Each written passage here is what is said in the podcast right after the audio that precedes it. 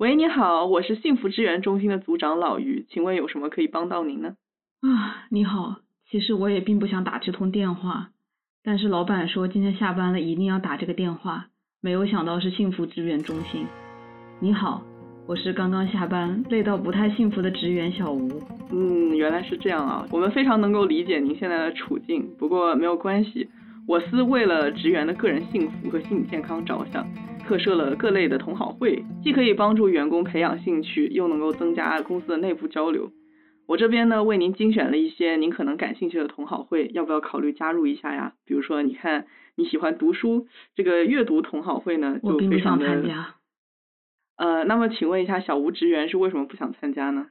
你问我为什么不想参加？我累了一天了，我为什么要参加同好会？究竟是为什么？可是累了一天了，才可以通过参加同好会放松一下自己的身心啊！不想参加，还可以跟同事社交一下，对不对？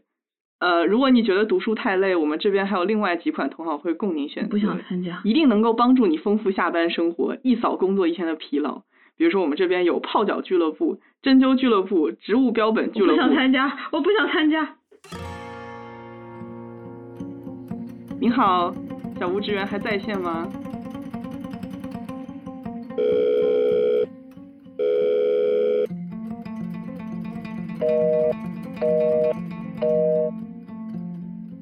喜，您拨打的用户暂时无法接通，请稍后再拨。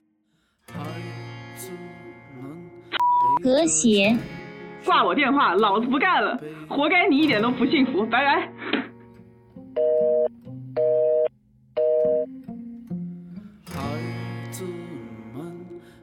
沉重的书包。先把我这话放在这里。我认为同好会是一个巨大的企业骗局。我的心里话就是，我来这里上班的每一天，都是因为希望早点迎接不用再上班就能好好生活的那一天。孩子们背着沉默的烦恼。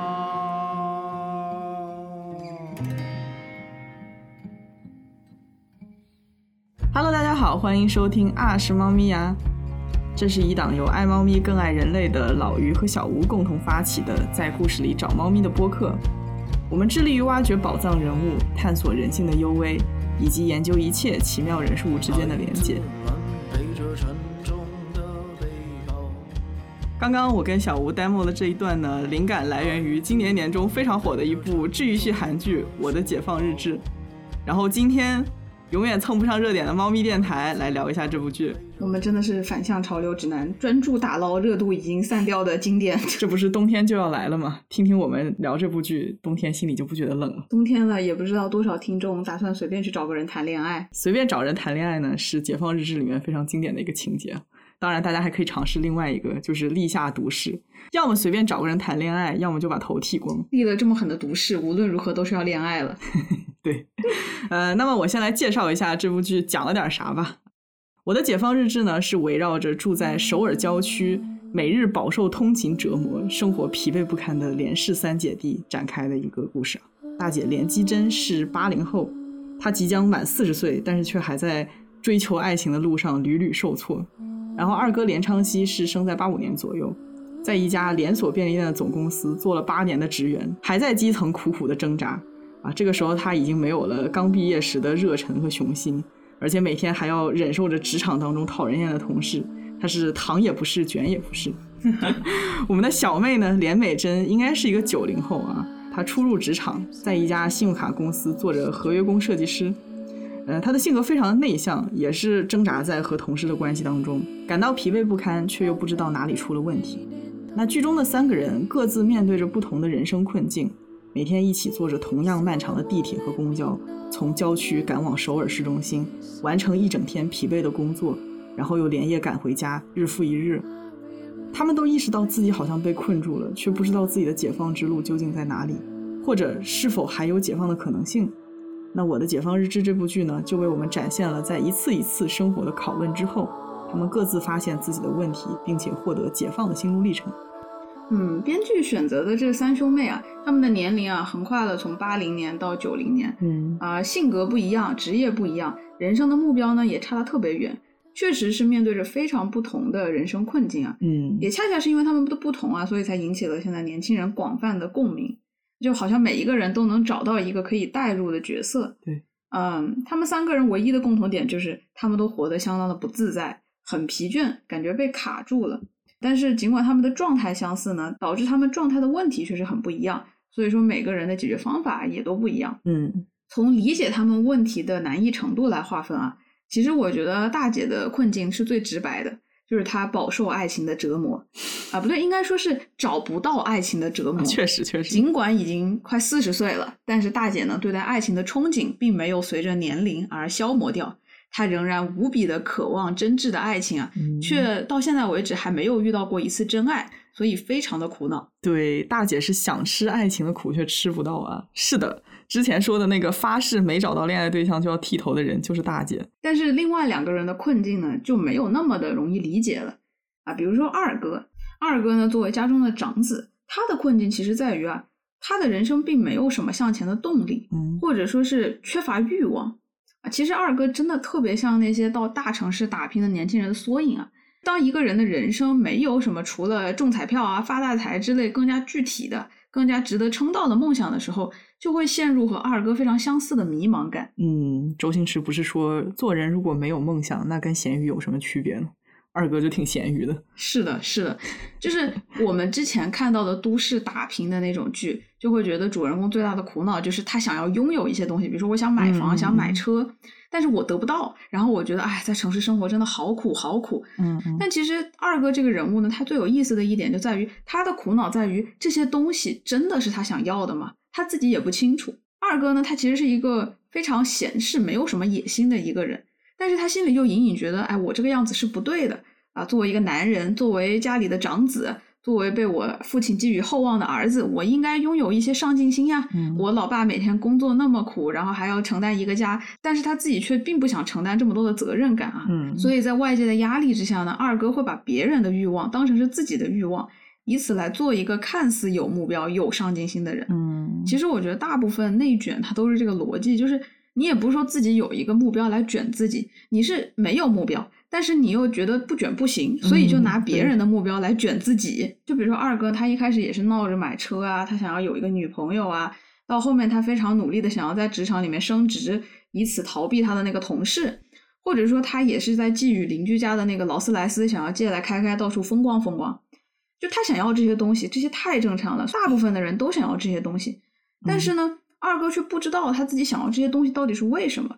他发现他只是在追逐他们。然后要么他就饱受追逐不到这些东西来的痛苦，要么呢他就发现，哎，这个东西得到之后好像并不是我自己想要的，而感到更加的沮丧。对，所以小吴特别讨厌嘴上叫喊着要赚钱、格局要大、要有梦想，但是实际上一直在随波逐流。甚至还在为难父母的二哥，嗯，就是我们看剧的时候，一播到二哥线，小吴就特别的生气啊。怎么说呢？其实我不讨厌二哥啊，唯一讨厌他的时候，就是中途他一直想要试驾邻居家的劳斯莱斯那个地方。试驾？你这说的也太文雅了吧？这不就是蹭人家车借人家光吗？恭喜二哥成成为尊贵的劳斯莱斯车主，开的可害怕了呢。啊，我我其实讨厌二哥的原因啊。呃，我觉得细细的想，可能是因为我觉得我以前的状态和他挺像的，但是我自己并不喜欢以前的状态。呃，实际上二哥的行为我是非常理解的。不过偷偷告诉你啊，就是看剧的时候我很讨厌二哥，然后我一个劲儿在那儿说，然后你说你其实不讨厌二哥哎，然后那个时候我还松了一口气。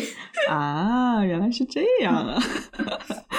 呃，我眼中的二哥其实他不是讨厌我，就是觉得他还不够成熟，因为他心地很善良啊。嗯，只是可能因为家里面父母的管教比较严格，他很难找到自己的方向。我是真的见过那种。借着别人的光，就真把自己当根葱，然后就觉得自己飞黄腾达的那种人。但是二哥他没有这么迷失，他其实知道什么是自己的，什么不是自己的。只不过他就是，嗯哎，看到好的东西，真的特别的向往，所以就蹭一蹭。嗯，所以二哥他解放的这条线呢，就是围绕着他是怎么在一次一次受挫之后，看清了自己的欲望是什么。当然，这一开始的答案是个空。啊，就是他意识到，原来自己一直随波逐流追求的东西，也没有那么真心的想要拥有。嗯，反而呢，他真正想拥有的是一些一开始也没有注意到的东西，像是内心的平静呀，和家人一起相处的时光，以及呢对朋友啊、对喜欢的人的陪伴。嗯，到了最后，故事的最后呢，二哥也找到了自己非常不寻常的梦想啊，走上了成为葬礼指导师的这条路。嗯，误打误撞。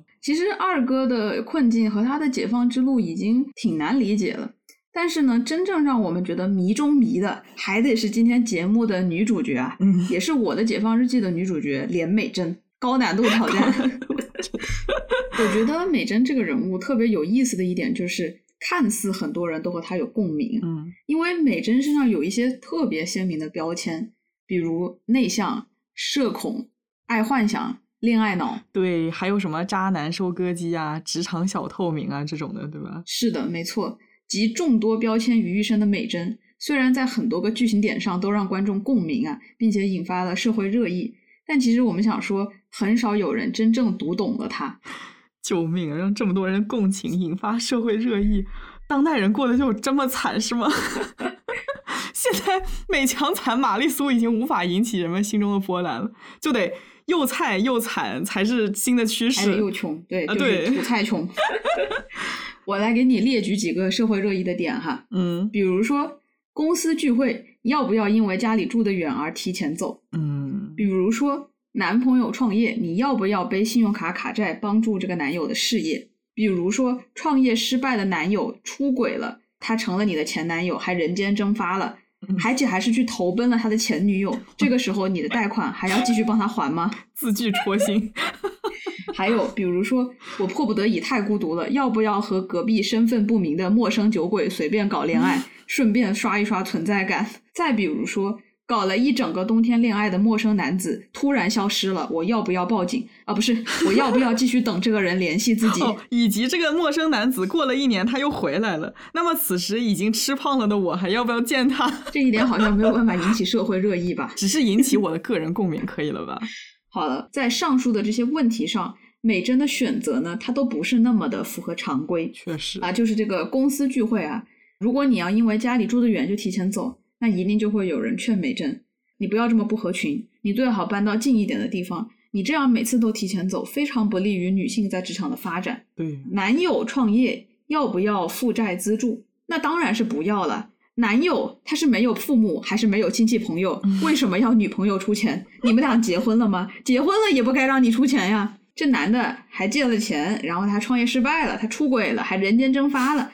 这种男的你不举报，你还要帮忙还钱，还去找前女友了，还跟前女友躺在一张床上，你还要帮他还钱这，怎么还得下去啊？就是恶不恶心啊？看到账单我都是心里耻辱的。咦，还有这个隔壁身份不明的男子终日酗酒，他还只是一个工厂的劳工，这样人类低质量男性，你还打算来什么谈个恋爱好过年吗？啊、这令人上头的乡村爱情，简直就是黄土地里面刨出来，还还上面有土的罗曼蒂克，你这刨出来的是罗曼蒂克还是地瓜呀？罗曼地瓜罗曼地瓜，，sorry，咱就是说，这种刨出来的随时随地都消失的不靠谱的对象，应该直接拉黑吧？啊怎么还傻傻的等？对啊对啊，但是我们美珍呢，就是一个不一般的女子嘛，全部都给你反向操作，想不到吧？我偏不去首尔驻扎，哎，我偏要帮这个渣男前任，我偏要去爱一个来路不明的酒鬼。偏要在这个酒鬼人间蒸发之后，默默祈祷对方永远不要生病。哎，我就是不诅咒他。我在看的时候哦，我就已经能够预见有多少人会不理解这个打引号的这个傻女的选择。各位姐妹，是不是都在美珍身上看到你们那个恋爱脑大冤种闺蜜，咋劝都不听的那种啊？那这种人，她怎么可能还能成为电视剧的女主角呢？这合理吗？美珍这个女人，她不仅是行为奇怪，她还经常说一些莫名其妙的话，就是那种她说完了，你感觉这句话好像很厉害，但是其实并不是很能 get 他到底在说什么。小吴看的时候简直比看二哥线还要生气。小吴经常就是连美珍到底在说什么呀？为什么我听不懂啊？啊？为什么？是的，美珍在剧里是一个非常内向、隐忍，并且不喜欢表达自己内心的人，所以她的内心大部分都是通过独白来展现的。嗯，但是这些独白很多时候也不是非常直白的说出心事，而是一些意味不明、高度抽象，并且呢包含了大量象征的那种话。也就是说，想要走进连美珍的内心呢，那还是得靠同样说话抽象的女主播以及呃女主播的地球接线员小吴来合力完成。我跟美珍真的属于是脑电波沟通了，她的那些莫名其妙的话我很能意会，但是小五肯定是不行。但是你就是表达不出来，你不能翻译给我听。对我就是只能给你一些 hint，小吴自己开悟吧。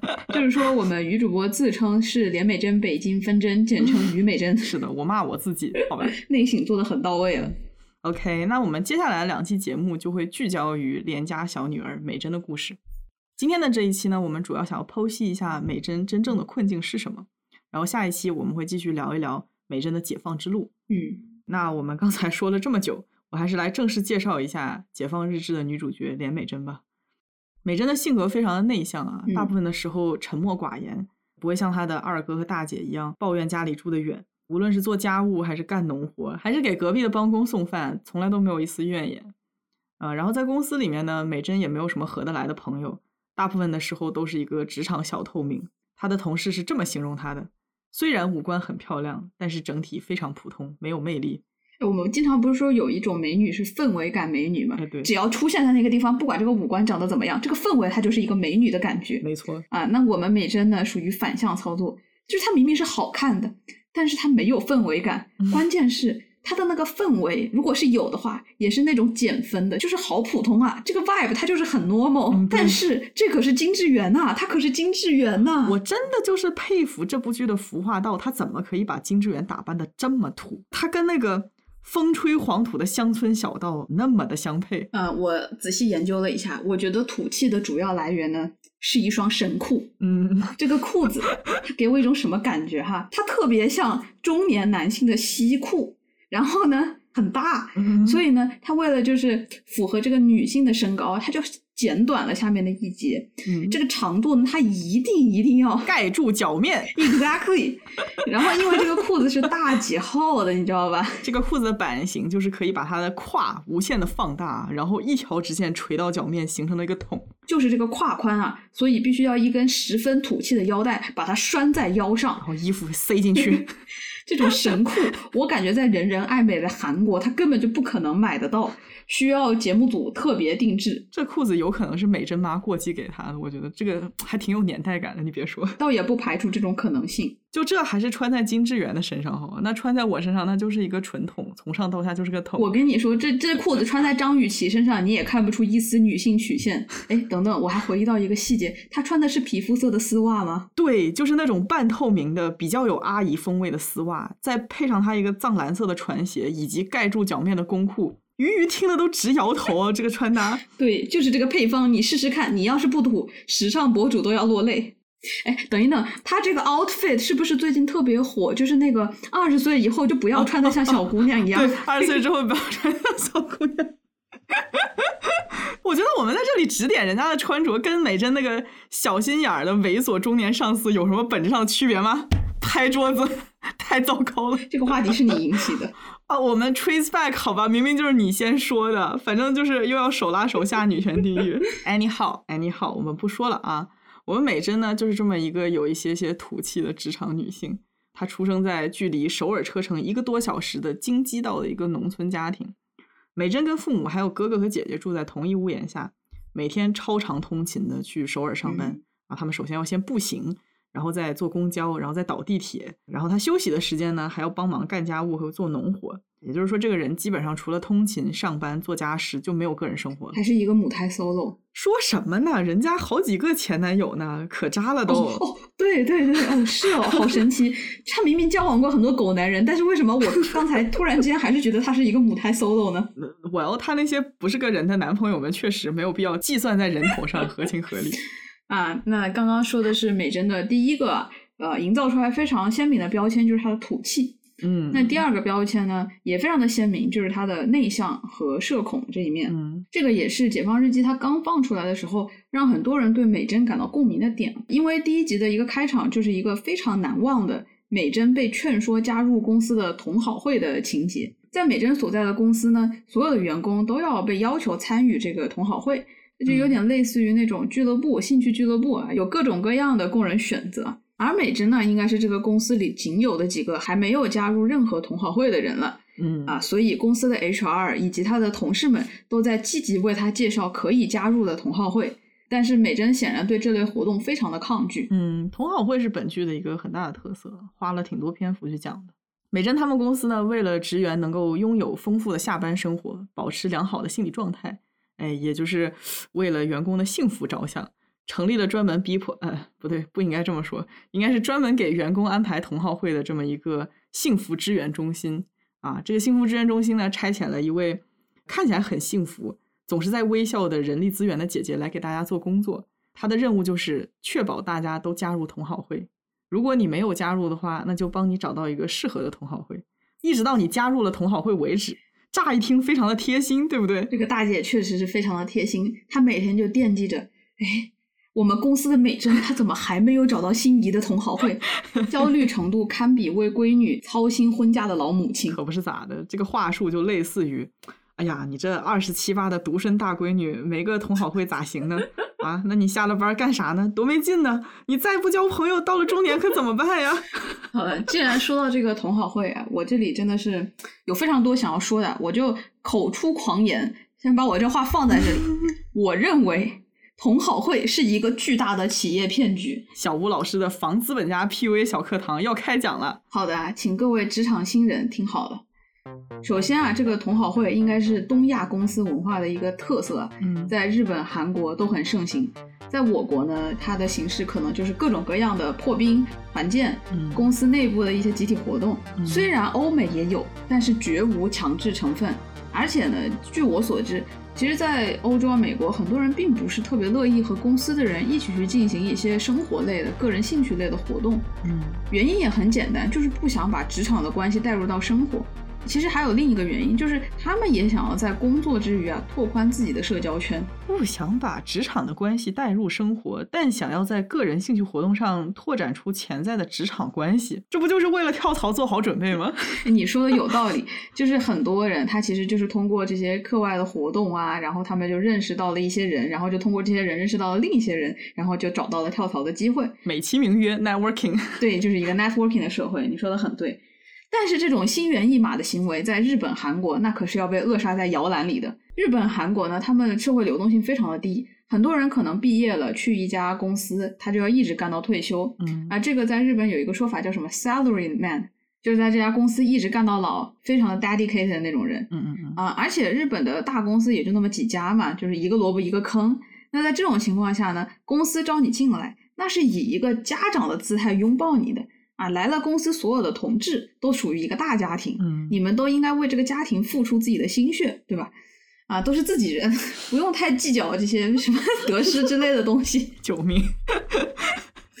那么在这个时候呢，需要做的那就不能是仅仅用工资啊和养老金捆住员工了，你要用社会关系进一步的软化他们，让员工感觉到你跟公司是连在一起的，你要为公司啊是拼命。就像你要为你自己的家庭拼命一样，那同好会的这个目的就是呢，让你真正的成为公司的一员，让你的朋友、你的亲人、你的同事啊，你深夜干项目的队友，让他们都变成同一群人。这样公司呢，它不仅为你提供了经济酬劳，还提供了社交圈和情绪支持。那这意味着什么呢？这就意味着，如果你有一天考虑跳槽，你想想你离开的是什么？你只是离开了公司吗？不。你离开了你昔日的战友，你可爱的同事，你志同道合的朋友，还有你的亲人，你看看这谁敢走？我的妈！我被道德捆绑住。在东亚，每一个企业都应该是家族企业，你要弃你的家人于不顾吗？人家给的更多你就走吗？别骂了，别骂！我，怪不得在那么多应届生招聘会上面，我们经常会看到诸如。呃，欢迎加入叉叉叉大家庭的广告。但是初入职场的兄弟姐妹们，公司把你当家人，这就是一个天大的骗局。他要真把你当自己人，分财产有你一份吗？我的股份呢？啊，为什么没有我的股份？可是破产清算的时候一定有我的一份。破产清算的时候大家都是一家人，家里出了问题，那肯定得大家一起承担，对不对？你欠你点钱又能怎么样？好家伙，就这么对待亲人的哈！日子好的时候拿工资给芝麻大点的绩效奖金，要破产的时候第一个勒紧裤腰带，还随时有可能被移出家庭户口本。Anyways，就是这种公司能把你当家人，但是你如果真的把公司当成家人了，你很有可能就会遭遇到一些非常寒心的时刻。所以我就是觉得公司它这种把员工当成家人的标语，真的是非常非常伟大的 PUA 战术。这个其实在日本、韩国，它最早啊，它还得追溯到明治维新时期，它是一个非常伟大的发明啊。当时这个战术啊，也为日后日本的富国强兵的目标啊，它这个实现做出了卓越的贡献。简短的介绍一下，就是在明治时代呢，旧日本帝国它非常渴望实现国家的工业化，赶超英美，但是因为各种技术啊、资金啊、人才的种种限制，它就没有办法直接发展重工业，所以呢，就选择了从轻工业下手。再加上当时整个国际上面对于纺织品的需求非常的大，所以他们当时呢，最先开始想到的就是发展纺织业，但是人手不够用啊，啊，就出现了这个劳动力的缺乏。所以呢，他们当时就打主意，就打到了农村女工，他们就开始大量的招聘女工。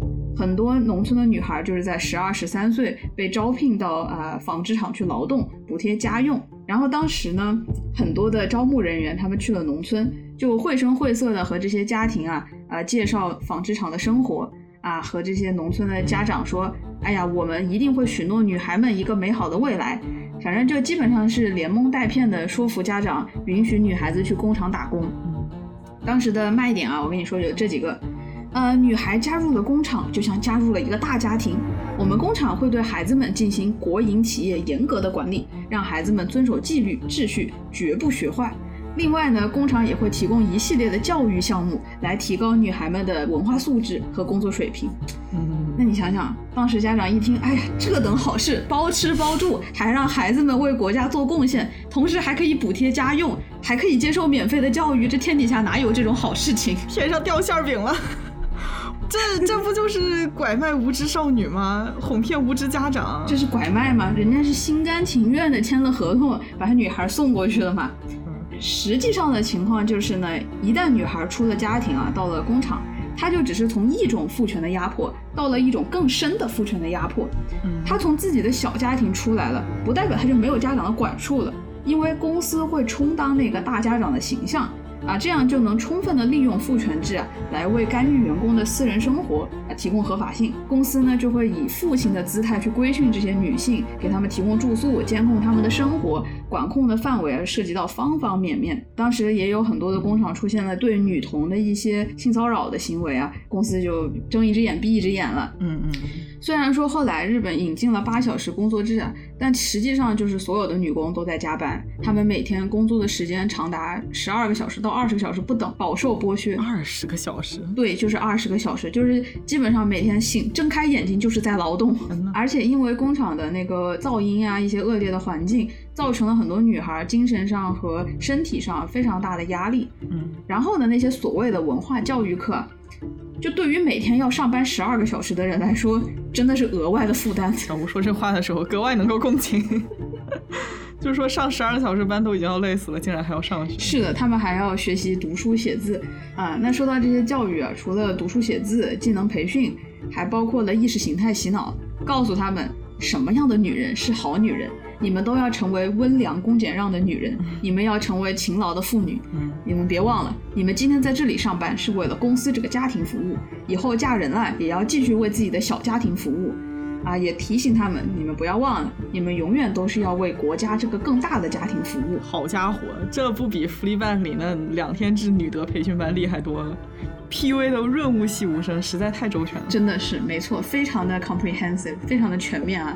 啊，那在这样的洗脑之下呢，这些女孩们她们也不会要求公司支付合理的工资，她们根本就没有受到这方面的培训。她们的培训就是女人就是应该无条件的付出，只要给工资那都要感恩。所以说啊，她们反而是很感谢公司给她们提供了这种教育的机会。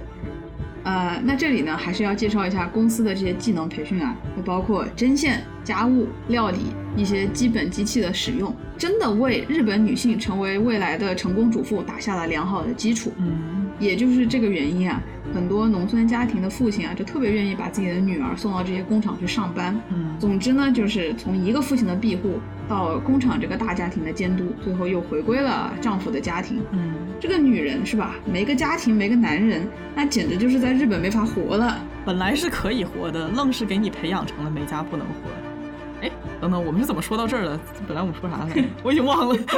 就是扯的有一点点，有一点点小远。是这个样子的。我们是从同好会开始的，你不觉得？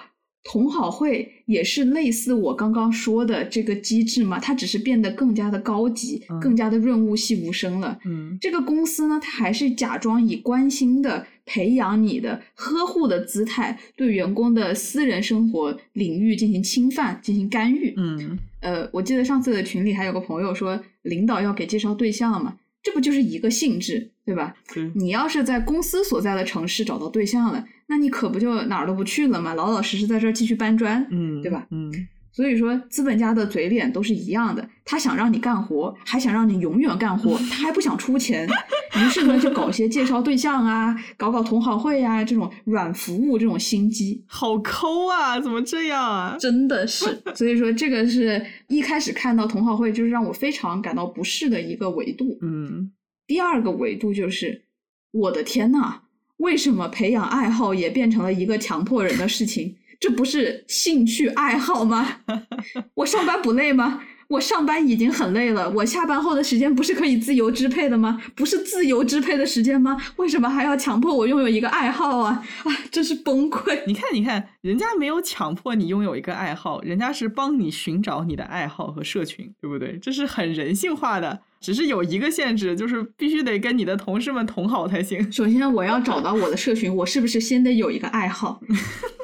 但是我的爱好不是由我来决定的，是由有什么样的社群来决定的。我爱发呆，有发呆社吗？他并没有。而且我上班每天看到这群同事已经很烦躁了，我又还要和他们一起吃饭。就是说我吃饭现在都变得很烦躁，那下班不是培养个人兴趣吗？为什么我培养兴趣的时候我还要见到这群人？就是说这个是双重讨厌的，你懂吗？嗯，既讨厌这个同好会，又讨厌看到这群同事，双重讨厌等于喜欢。这个逻辑我给零分，是怎么样？和讨厌的人做讨厌的事情，是会爱上活动，还是会爱上那群人？哎，格局小了，宝贝，当然是爱上了公司呀。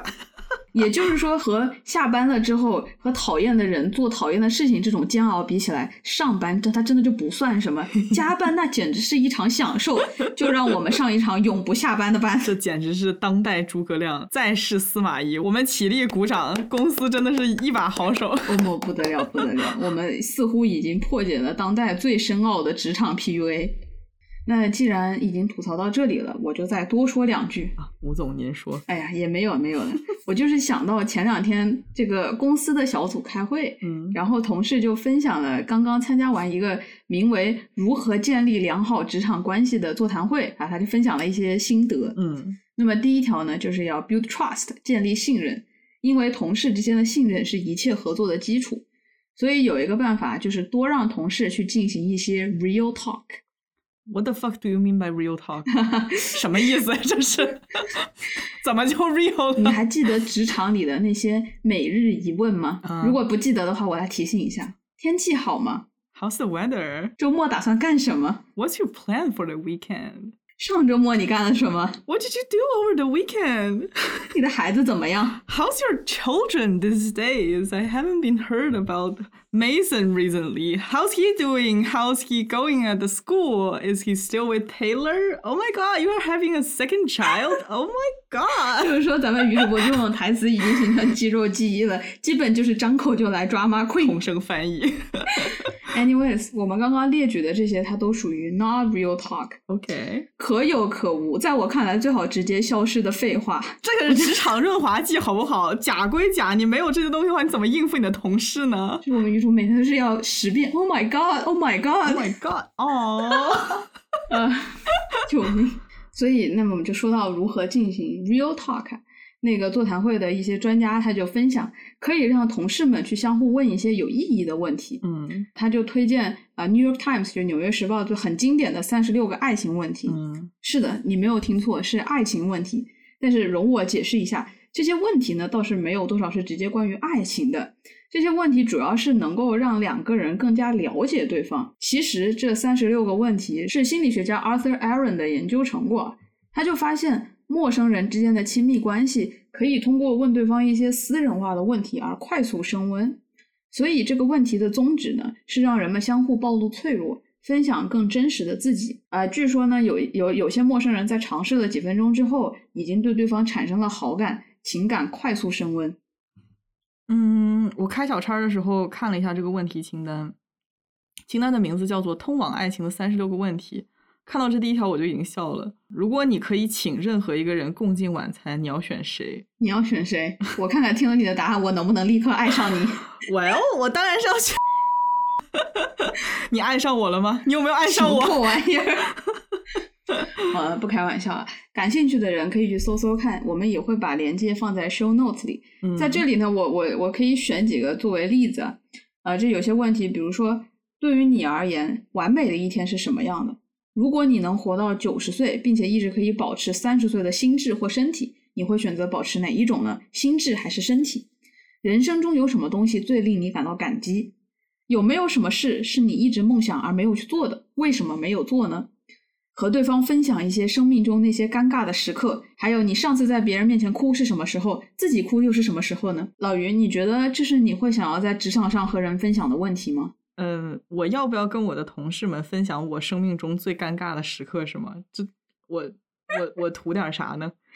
我真的，我听到这个建议我就笑了。如果让我分享自己完美的一天，那当然是不用上班。但这件事情我能在职场中分享吗？你不觉得这件事情就很离谱吗？我是来公司上班的，我又不是嫁到了公司。我和同事们保持一个良好的工作态度，我就把事情做完做好了，那是我的职业素养。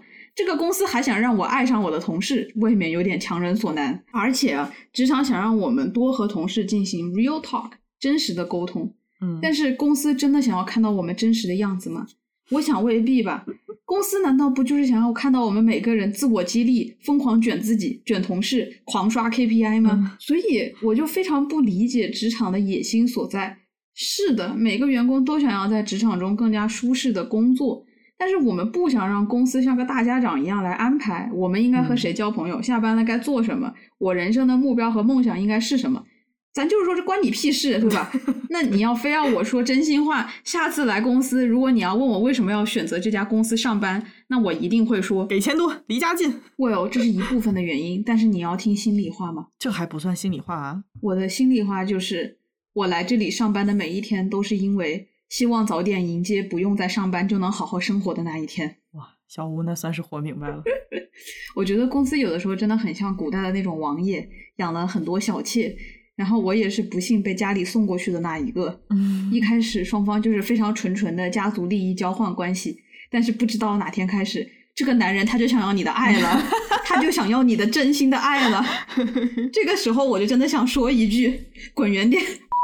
可不是吗？这咋能想一出是一出呢？是吧？这跟当时说好的不一样啊！那是另外的价格。好了，说一下对公司的阴谋论。其实吐槽了这么多，最后还是给自己找点脸啊。尽管说了很多的不是，但是非常感谢我司能给我宝贵。你再说下去，我真的白眼都，我白眼都翻到脚后跟去了。眼珠是掉出来了吧？你干嘛？好了好了，真的扯太远了。我们还是回到同好会啊。作为一个高中三年、大学四年都没有参加过任何社团。不对，应该说是不想参加任何社团，我还是参加了啊。对，但是我真的无法想象被强迫去参加社团的痛苦啊！我想这一点，从高中到大学一直活跃在学校社团的社团骨干女主播肯定是无法理解的。不是，其实我真的挺理解的，因为我从来没有因为真的是同好参加过任何的社团，我都是很有目的性的逼着自己去的。比如说，呃，我之前参加过那种中国学生联合会啊，还有什么游泳社团之类的。呃，一方面是为了大学申请，你要往上面写一些东西；二是真的没有人不参加，尤其是我高中的时候，大学时候还好一些，所以是有这个压力在的。当你的读书成绩很好，而且你还是一个中国人，然后你还不参加社团活动的话，你整个你这个头上就漂浮着一个巨大的标签，就是 nerd。你是个书你在内涵谁？你在内涵谁？没有。没有那个意思，你在你在说谁？不是不是不是，我我我就是在说我自己的想法啊，嗯，然后我就是为了 说不下去了，所以就是说我我为了不被排挤，我也去参加各种各样的活动。你一定要相信哦，也有这样一种人，每天去参加活动的时候都要提前做好心理建设，觉得我自己要去痛苦的出卖灵魂了。但是至少我们鱼鱼在社交场合还是穿梭自如、游刃有余的。我的话呢，我应该就是美珍类似的情绪，就是真的不能不去吗？哎呀，其实，在学校的话，我觉得也还好，就当你的成绩足够好，你就可以因为竞赛太繁忙的理由而逃避参加社团活动。哎，你在内涵谁的成绩不够好？哎，在公司呢，当你的业绩足够好，你也可以由这个工作过于繁忙而逃避同好会活动。可是，在美珍的公司不行哦，他会定期被 HR 叫去喝茶。啊，会被问到你怎么还没有同好会啊？是不是没有喜欢的呀？你看看我们最近又新推出了几个同好会，你要不要考虑一下呀？没有同好会会影响你的幸福指数，不参加可不行呀。实在不行的话，你自己喜欢什么，你自己组建一个新的也可以呀。但是开创新的，那就必须要有同好会的活动记录簿啊。如果没有做什么有意义的事情，那可不能继续喽。所以，所以你去你去做这个工作吧，那你蛮适合的，阴魂不散。嗯，所以说这前两集呢，美珍被叫去喝茶了好几次啊，被这个 HR 姐。哎，反正就是让每个人都参与一个或者多个同好会，是他们这个部门的核心 KPI。对，你就想想这事儿多讽刺。你实际上这个幸福支援中心对员工的幸福，他也不是特别的关心。这公司呢，只是把员工的幸福指数和同好会的参加比例画了个等号。嗯，对。这就让我想起北美这边啊，经常有一些什么 Top One Hundred Workplace 的奖项，评选出前美前一百个拥有最佳工作环境的公司。那这个奖项呢，还有另一个名字，比如说最让员工感到幸福感的公司啊，最适合员工工作的公司啊。然后呢，我之前的公司也有幸评上了奖啊，嗯，而且得奖的理由呢，是我们公司它不仅有母婴室、健身房、休息室，还有桑拿房，桑拿房哦。到底是出于什么样的理由，我要在公司里 修桑拿？这到底有什么大病？我蒸完了桑拿，面红耳赤，是为了遮住我加班憔悴的倦容吗？里面不会还配备什么办公桌椅吧？哎呦，这干着活，干着干着热血沸腾起来了。倒是那个蒸汽倒是不能放什么电脑进去了，不然 第二天出来全潮了。排风扇估计也得热血沸腾了。当时得奖了之后呢，整个公司都在宣传，觉得这是一个非常适合吸引新鲜韭菜。哦不，新鲜人才的方式啊，我已经能够想象美珍所在的公司的宣传材料上一定会有写。本公司百分之百的员工参加了同好会，在工作之余拥有幸福的集体生活，和公司的同事关系一片融洽。是有钱的公司建桑拿房啊，建娱乐室，还有那种建大滑梯的公司，你见过吧？就好像德国那个公司，我忘了。谷歌好像是有吧？孩子们的大滑梯，不是你说的那种滑梯哦，不是那种小朋友玩的滑梯哦，就是给员工从几楼、三楼还不是几楼直接通向一楼的那种大滑梯。这什么公司还招人吗？你看，你看，你又成韭菜了，是不是？对，我就说有钱的公司搞这些，没钱的他就只能整同好会这种虚招子。其实你想想，这个东西真的又 cheap 又假。公司它表面上争取员工的福利，推出了一系列措施，你以为他是为了员工的幸福着想？他不就是为了让你更好的卖命？还有类似的例子啊，什么公司提供晚餐，那我早点下班，我回家吃，我不香吗？我为了你这个免费食堂，我还要多加班几个小时，我有病啊！对啊，中秋节的月饼，端午节的粽子，过年的饺子，茶水间的饮料，还有那种时不时找义乌工厂做的这种印着公司 logo 的笔呀。杯子呀，手机支架呀，等等等等，都我都有。就是你仔细想一想，这个不就是用小恩小惠把你给套住吗？嗯。而且最离谱的是啊，有一些不开悟的韭菜还在比啊，我们公司送的月饼是荣华的，哎，我们公司送的是美心的，那可比你们高级。好了，说回美珍，我们美珍呢，她显然不是很想要参加同好会，嗯。而且呢，即使她被迫去参加活动，她的不适感也都藏都藏不住啊。甚至会让聚会里的其他人感觉到不适。嗯，第一集嘛，他去了一个保龄球俱乐部，然后同事们呢轮番上去打保龄，很多同事啊都打出了全中球，或者至少击中了一大半。啊，也顺便呢，很多女同事展现了自己优美的身体曲线，赢得了众人喝彩。嗯，但是美珍上去之后呢，一个僵硬的大动作，就是。一个的球都没击中啊，非常的尴尬，甚至都没有人在看。是，就是这个时候的没有人在看，你甚至不能评价说它是一种不幸呢，还是万幸。两种都很可悲，就是非常没有存在感。他打了，但是其实也和没有打一样，球也没有掉，也没有人看到。对，总之就是这种场合，你要么是去切磋球艺，要么你就去社交。那你两个都不行的话，只能干坐着。嗯，但是我觉得有一说一啊，这部剧真的是跟我的大叔一样，他一丁点儿玛丽苏的成分都不存在。你能够想象到一些剧的女主吧？她们外貌打扮普普通通，结果一去打保龄球啊，当然不只是打保龄球，可能就是某一种课外活动之类的，一出手就是全倒，在团建里面一骑绝尘，就会给你制造这种深藏不露的感觉啊。然后所有人就都认识并且喜欢上了这个沉默寡言、平平无奇的女子，江湖人称保龄球皇后。但是我们美珍不，她在各个方面就是非常的普通，就是没有特长，深藏不露，一点都不存在。美珍她就是不想去啊。讲真，一方面她没有那种想要在同事面前一展身手的想法，嗯，另一方面她还有这个时间去发展自己的私人爱好吗？她根本就没有这个时间。就是啊，一般的都市丽人，你看他们不上班的时候都干啥啊？吃饭、逛街。现在还还有什么流行的？飞盘啊，什么骑行啊，攀岩啊。网球、壁球、普拉提、瑜伽等等等等这种运动，爱读书的就会去读书会、去书店或者泡论坛啥的，然后爱美的去美个甲、烫个头、打个针儿，是吧？还有搞一些联谊啊，搞一些约会之类的，基本上就这些了吧？还有啥呀？感觉我和这些也都没什么关系。你刚刚说的是都市靓女吗？我说的是剧中美珍那些青春靓丽、热衷于八卦的同事们。这部剧我觉得他完全没有在丑化或者讽刺这些同事。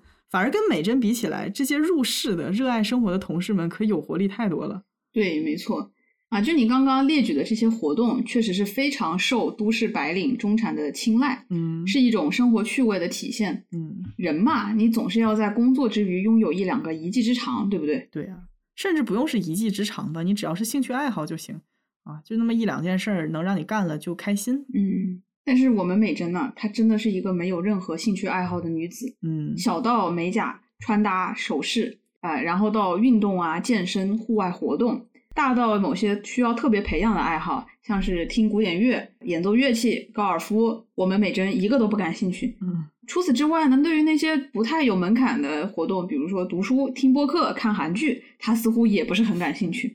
但是很爱吃，一直在吃。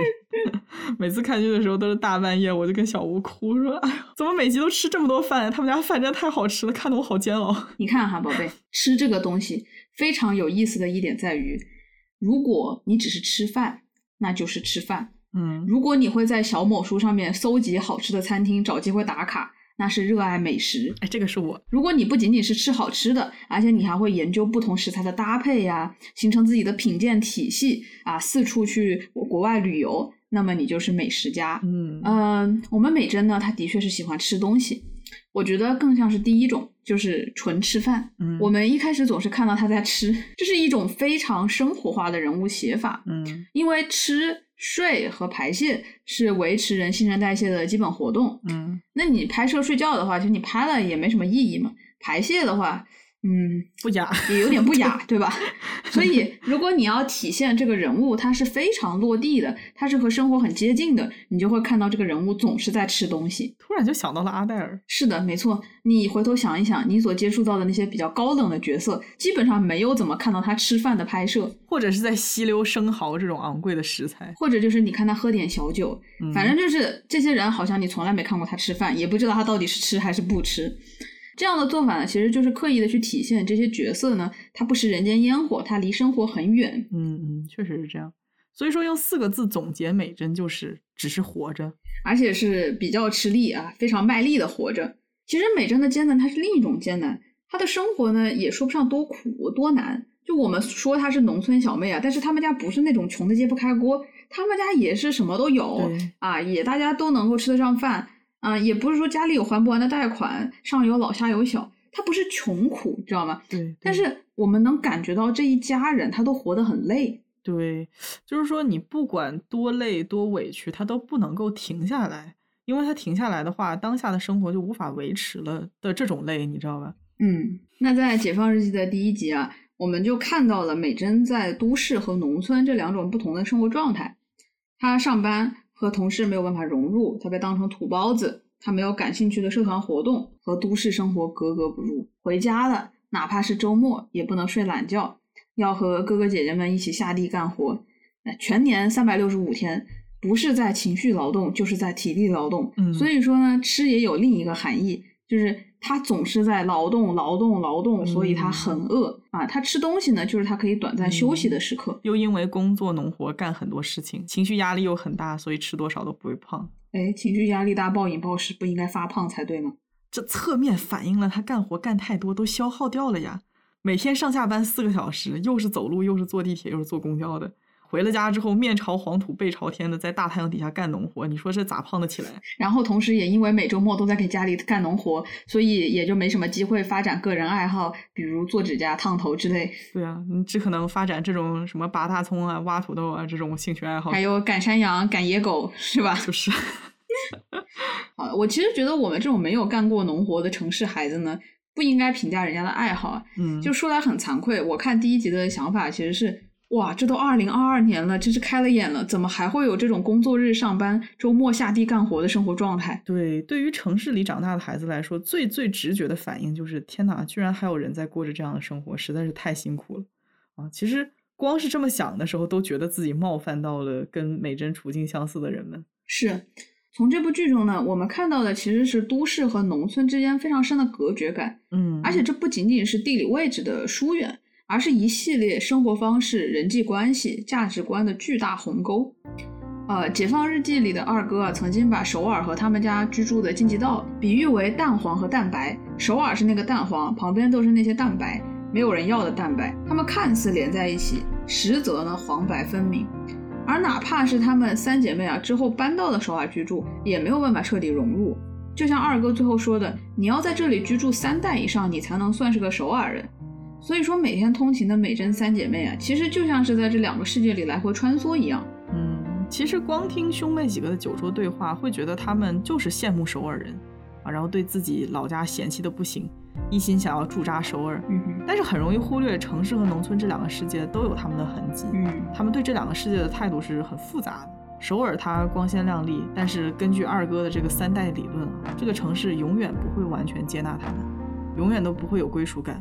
同时，他们对京畿道虽然嘴里抱怨着很远、很土、很落后，回了家之后生活上各种不便利，但是也是只有回了家之后才能够感觉到真正的放松、被接纳。嗯，对，这也是我觉得这部剧让我感到非常写实的一点，他没有去浪漫化农村生活。就我觉得现在城市里的人会浪漫化农村生活，嗯，他明明享受着城市的便利，但是又觉得啊，农村人朴实有人情味。他们那里自然环境好啊，有好山好水好吃的啊，所以这几年不是很流行农家乐嘛？这后面其实体现的是一种城市人对农村生活的消费。他把这个农村生活当成了一种消费品，把它包装成一个概念销售出去，让这个城市的人在周末或者是假日的时候能够短暂的收获一些农村的趣味。对，农家乐其实也不是真正的农村生活，它也是包装过的。对你即使去了农村生活，你也知道你自己是一个城市人，你来这里是短暂休息的，你住着当地最好的可能是农舍啊，有 WiFi 有空调，然后你享受着生活，你也不需要下地干活。当然，你也可以下地干活，你只是去体验一下，对吧？干两天就不用干。是的，这个和真正在农村生活的美珍一家人是非常不一样的。这里就想要浅浅内涵一下向往的生活。你说这一群大富大贵的明星抽空去农村种地、劈柴、做饭，还能赚一大笔出场费，这这这是农村生活吗？这节目不应该叫有钱人好日子过腻了，去农村找找罪受，还不耽误挣钱的。哎，你这么想的话，确实还是向往的生活哈。我悟了，我承认我确实挺向往。我感觉这个和生活是没啥关系，主要是钱到位了。对，这个向往的生活我没有看过，但是整体灌输出来的意识形态，我认为是有点无法接受的。嗯，呃，我我个人是很接受不了对农村生活的浪漫化。因为明明还有那么多不方便细讲的社会问题啊，比如说医保啊、农村人口的就业啊、身份歧视啊等等等等，各种各样没有解决的问题啊，对吧？你你你就好像拍了一个向往的生活，就是一团美满和谐了。事实上完全不是这个样子啊。嗯，美珍家这样累到难以喘息的，可能才更贴近真正的乡下生活。是啊，所以说我们是怎么从美珍的社恐聊到这里的？呃啊，是从美珍没有爱好，无法融入公司文化。也不想加入同好会，他为什么不加入呢？因为他没有爱好。为什么没有爱好呢？因为他大部分时间都在劳动务农啊，没什么个人生活。嗯，你是怎么你是怎么追回去的？我的妈呀，我已经忘了。这些东西都在我的大脑里。厉害。啊，那刚刚说了这么多呢，其实就是指向了同好会的双重讽刺，嗯，就非常有意思。第一重讽刺就是他看似是为员工的幸福着想，其实呢是公司对于员工私人生活的一种更深的控制，好让他们安安心心的做好一生的韭菜。第二重讽刺就是同好会看似你是在团结员工，实际上它带来了更深的割裂感。那这个没有在剧中有非常明显的体现。但是我们都知道，人们呢，他会因为爱好而被分为三六九等。正如《格调》这个一书中所写的，社会不同阶级的人会聚拢在不同的爱好圈子。你出身良好、上流社会的孩子们，可能就聚拢在高尔夫啊、马术啊这种俱乐部；大城市的中产家庭的孩子就会聚拢在插花。登山、露营、摄影的俱乐部，这这中间可能还有划分，比如说露营的和摄影的更好，然后这个登山的其次，怎么样怎么样，我也不知道。嗯嗯。但是城市里土生土长的年轻人，他们可能更加倾向于去篮球啊、足球啊这类俱乐部，因为他们对当地的这个环境足够的熟悉，他们知道哪里有球场啊之类的。嗯。然后还有城市的女孩子，她们可能会一起分享这种。好吃的地方，美甲去烫头，因为他们就是有足够的时间，周末了在这个城市里面四处探索啊，闲逛，也很容易几个人就约在了一起。但是呢，像家里住在山浦的农村小妹美珍啊，她就是连发展爱好、参加同好会的时间都没有。所以说，美珍面对着幸福支援中心组长的催促，最后她想到的办法就是跟公司里面另外两个不想参加同好会的人建立了解放俱乐部。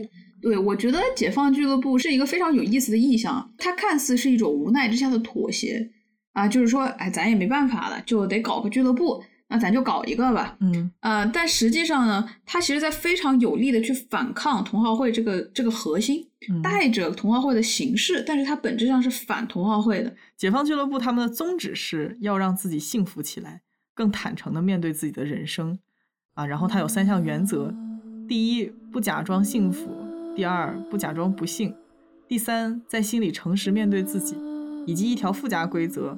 不给予建议，不给予安慰，这三条宗旨就已经完全打破了一般的同好会压迫的本质。在解放俱乐部里，你唯一需要做的就是什么都不做，你不必去培养什么爱好，你不必去想着社交，你不必去在工作之余仍然面对着职场错综复杂的人际关系，你只需要把这个时间还给自己，面对自己的内心。对，而且前面也说，各个同好会之间它存在着等级差异嘛，马术比足球高级啊，摄影可能比美甲高级。但是解放俱乐部就是一个在这样排名之外的存在，你无法把它和任何一个俱乐部比较，它就是独一无二的存在。刚成立解放俱乐部的时候啊，同事们都很好奇，你们这个俱乐部是干什么的？跑过来问美珍嘛。美珍说：“啊，就是解放啊。” 哦，就是解放，它是什么意思呢？我不太理解你在说什么，意味不明。然后同事就觉得啊，你什么意思？其实最需要被解放的就是被无休止的强迫加入同好会的压力。嗯，但是他的同事们已经觉得这个东西太自然了，每个人都应该有同好会啊，这有什么问题吗？这有什么需要解放的吗？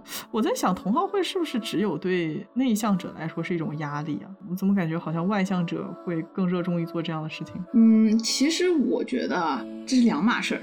就外向的人，他确实喜欢和人在一起，但不代表他们喜欢和任何人在一起。也不代表他们想要看到自己的私人生活和职场绑在一起。而且我们前面也说，公司创立同好会的目的并不是交友，而是捆绑。嗯啊，我觉得外向者和内向者都可以对同好会产生反感，但是呢，内向者的反感更大，因为他除了被迫要参与到这个同好会以外，他还要处理非常讨人厌的人际关系，面对着没有任何共鸣的同事，下班了去参加这些无聊的社交活动，这又是另一个层面的痛苦。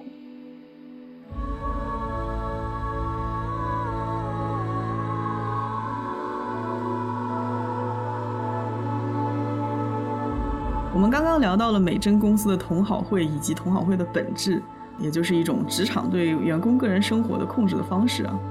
呃，那接下来我们想要讨论美珍身上一个非常引人共鸣的标签，就是社恐。一般我们说一个人社恐，指的是这个人的人际交往能力比较弱呀，或者是他更加享受一个人的生活。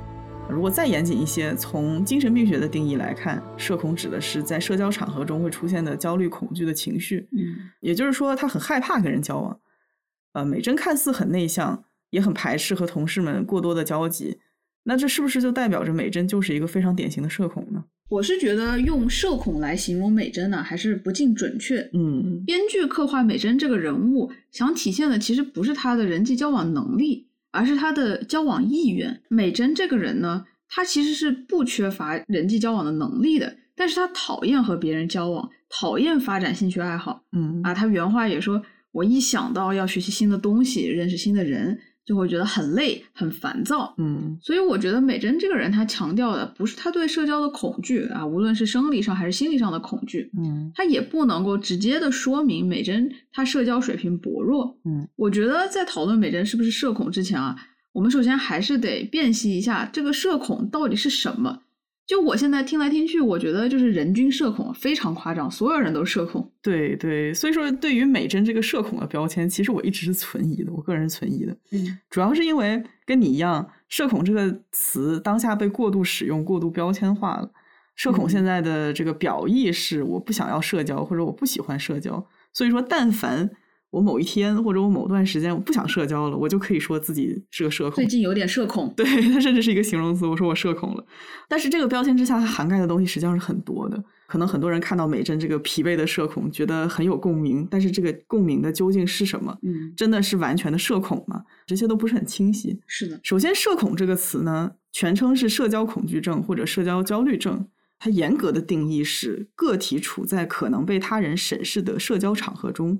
比如说谈话呀，比如说饭局或者是公共演讲，这种都算是呃社交场合，嗯、然后会产生显著的害怕或者焦虑。那这种焦虑如果严重影响到生活，然后他在痛苦的程度和持续的时间上达到了诊断的标准的话，它就构成了一种精神疾病，嗯，需要及时就诊。那像我之前在医院见过的那种真正被诊断为社交恐惧症的患者，很多都是恐惧到真的没有办法社交，他甚至没有办法出门，无法面对人群。就是那个 episode 一来，他连治疗都没有办法出席，其实就是从家里走到医院的这么一段距离都没有办法做到啊！而且严重的还会伴随着像心慌啊、胸闷啊或者眩晕等等等等的肢体症状。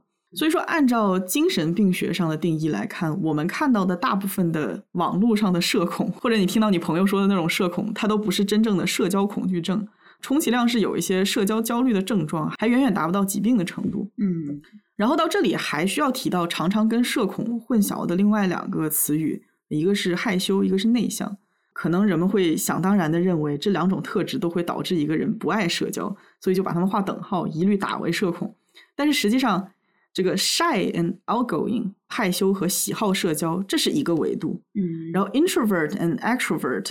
内向和外向，这又是另外一个维度，这是两个完全不同的维度。哦，原来害羞和内向不是一个东西啊！对，就连我这个学心理的，也是这次找资料的时候才学到这两个的区别。所以说，害羞与喜好交际，就 shy versus outgoing 这个维度，它强调的是社交能力层面；但是 introvert extrovert 就是内向和外向，它强调的是社交需求层面，对吗？差不多可以这样说。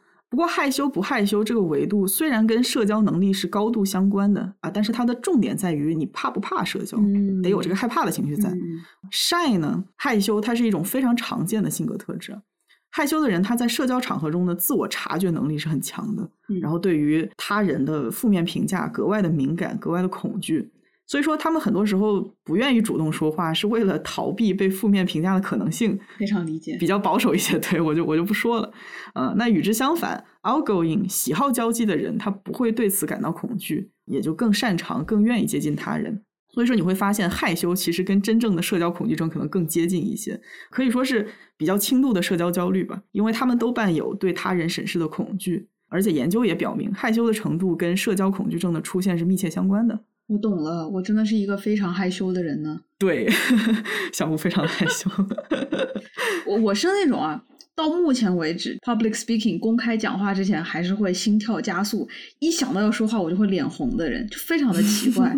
哪怕是到现在，就是已经公共场合说了很多话了，然后组里开会的时候，我还是一想到我要说话了，我就会脸红。就我也不知道为什么。而且呢，更尴尬的是，我能意识到我自己开始脸红了，然后我现在就会想，哎呀，完了，我的脸红是不是被看到了？然后整个人就更加的不自在。我就想到那个害羞的典型例子，那肯定还是得张爱玲。而且我觉得呢，一个害羞的人，如果恰好又非常的内心敏感，然后又很脆弱的话，人际关系对于他来说就会是一种痛苦，甚至说是折磨。真的啊！我记得张爱玲她表达过，她自己非常不喜欢社交，到了什么地步呢？她大概原话就是说：“我参加了一个什么社交活动，我回来一想，我想到我白天说过的每一句话，我做过的每一个动作，我的每一个表情，我都觉得自己蠢的要死，我真是恨到无以复加。”还真实了，她这么说过，我我觉得哦，这就是我本人。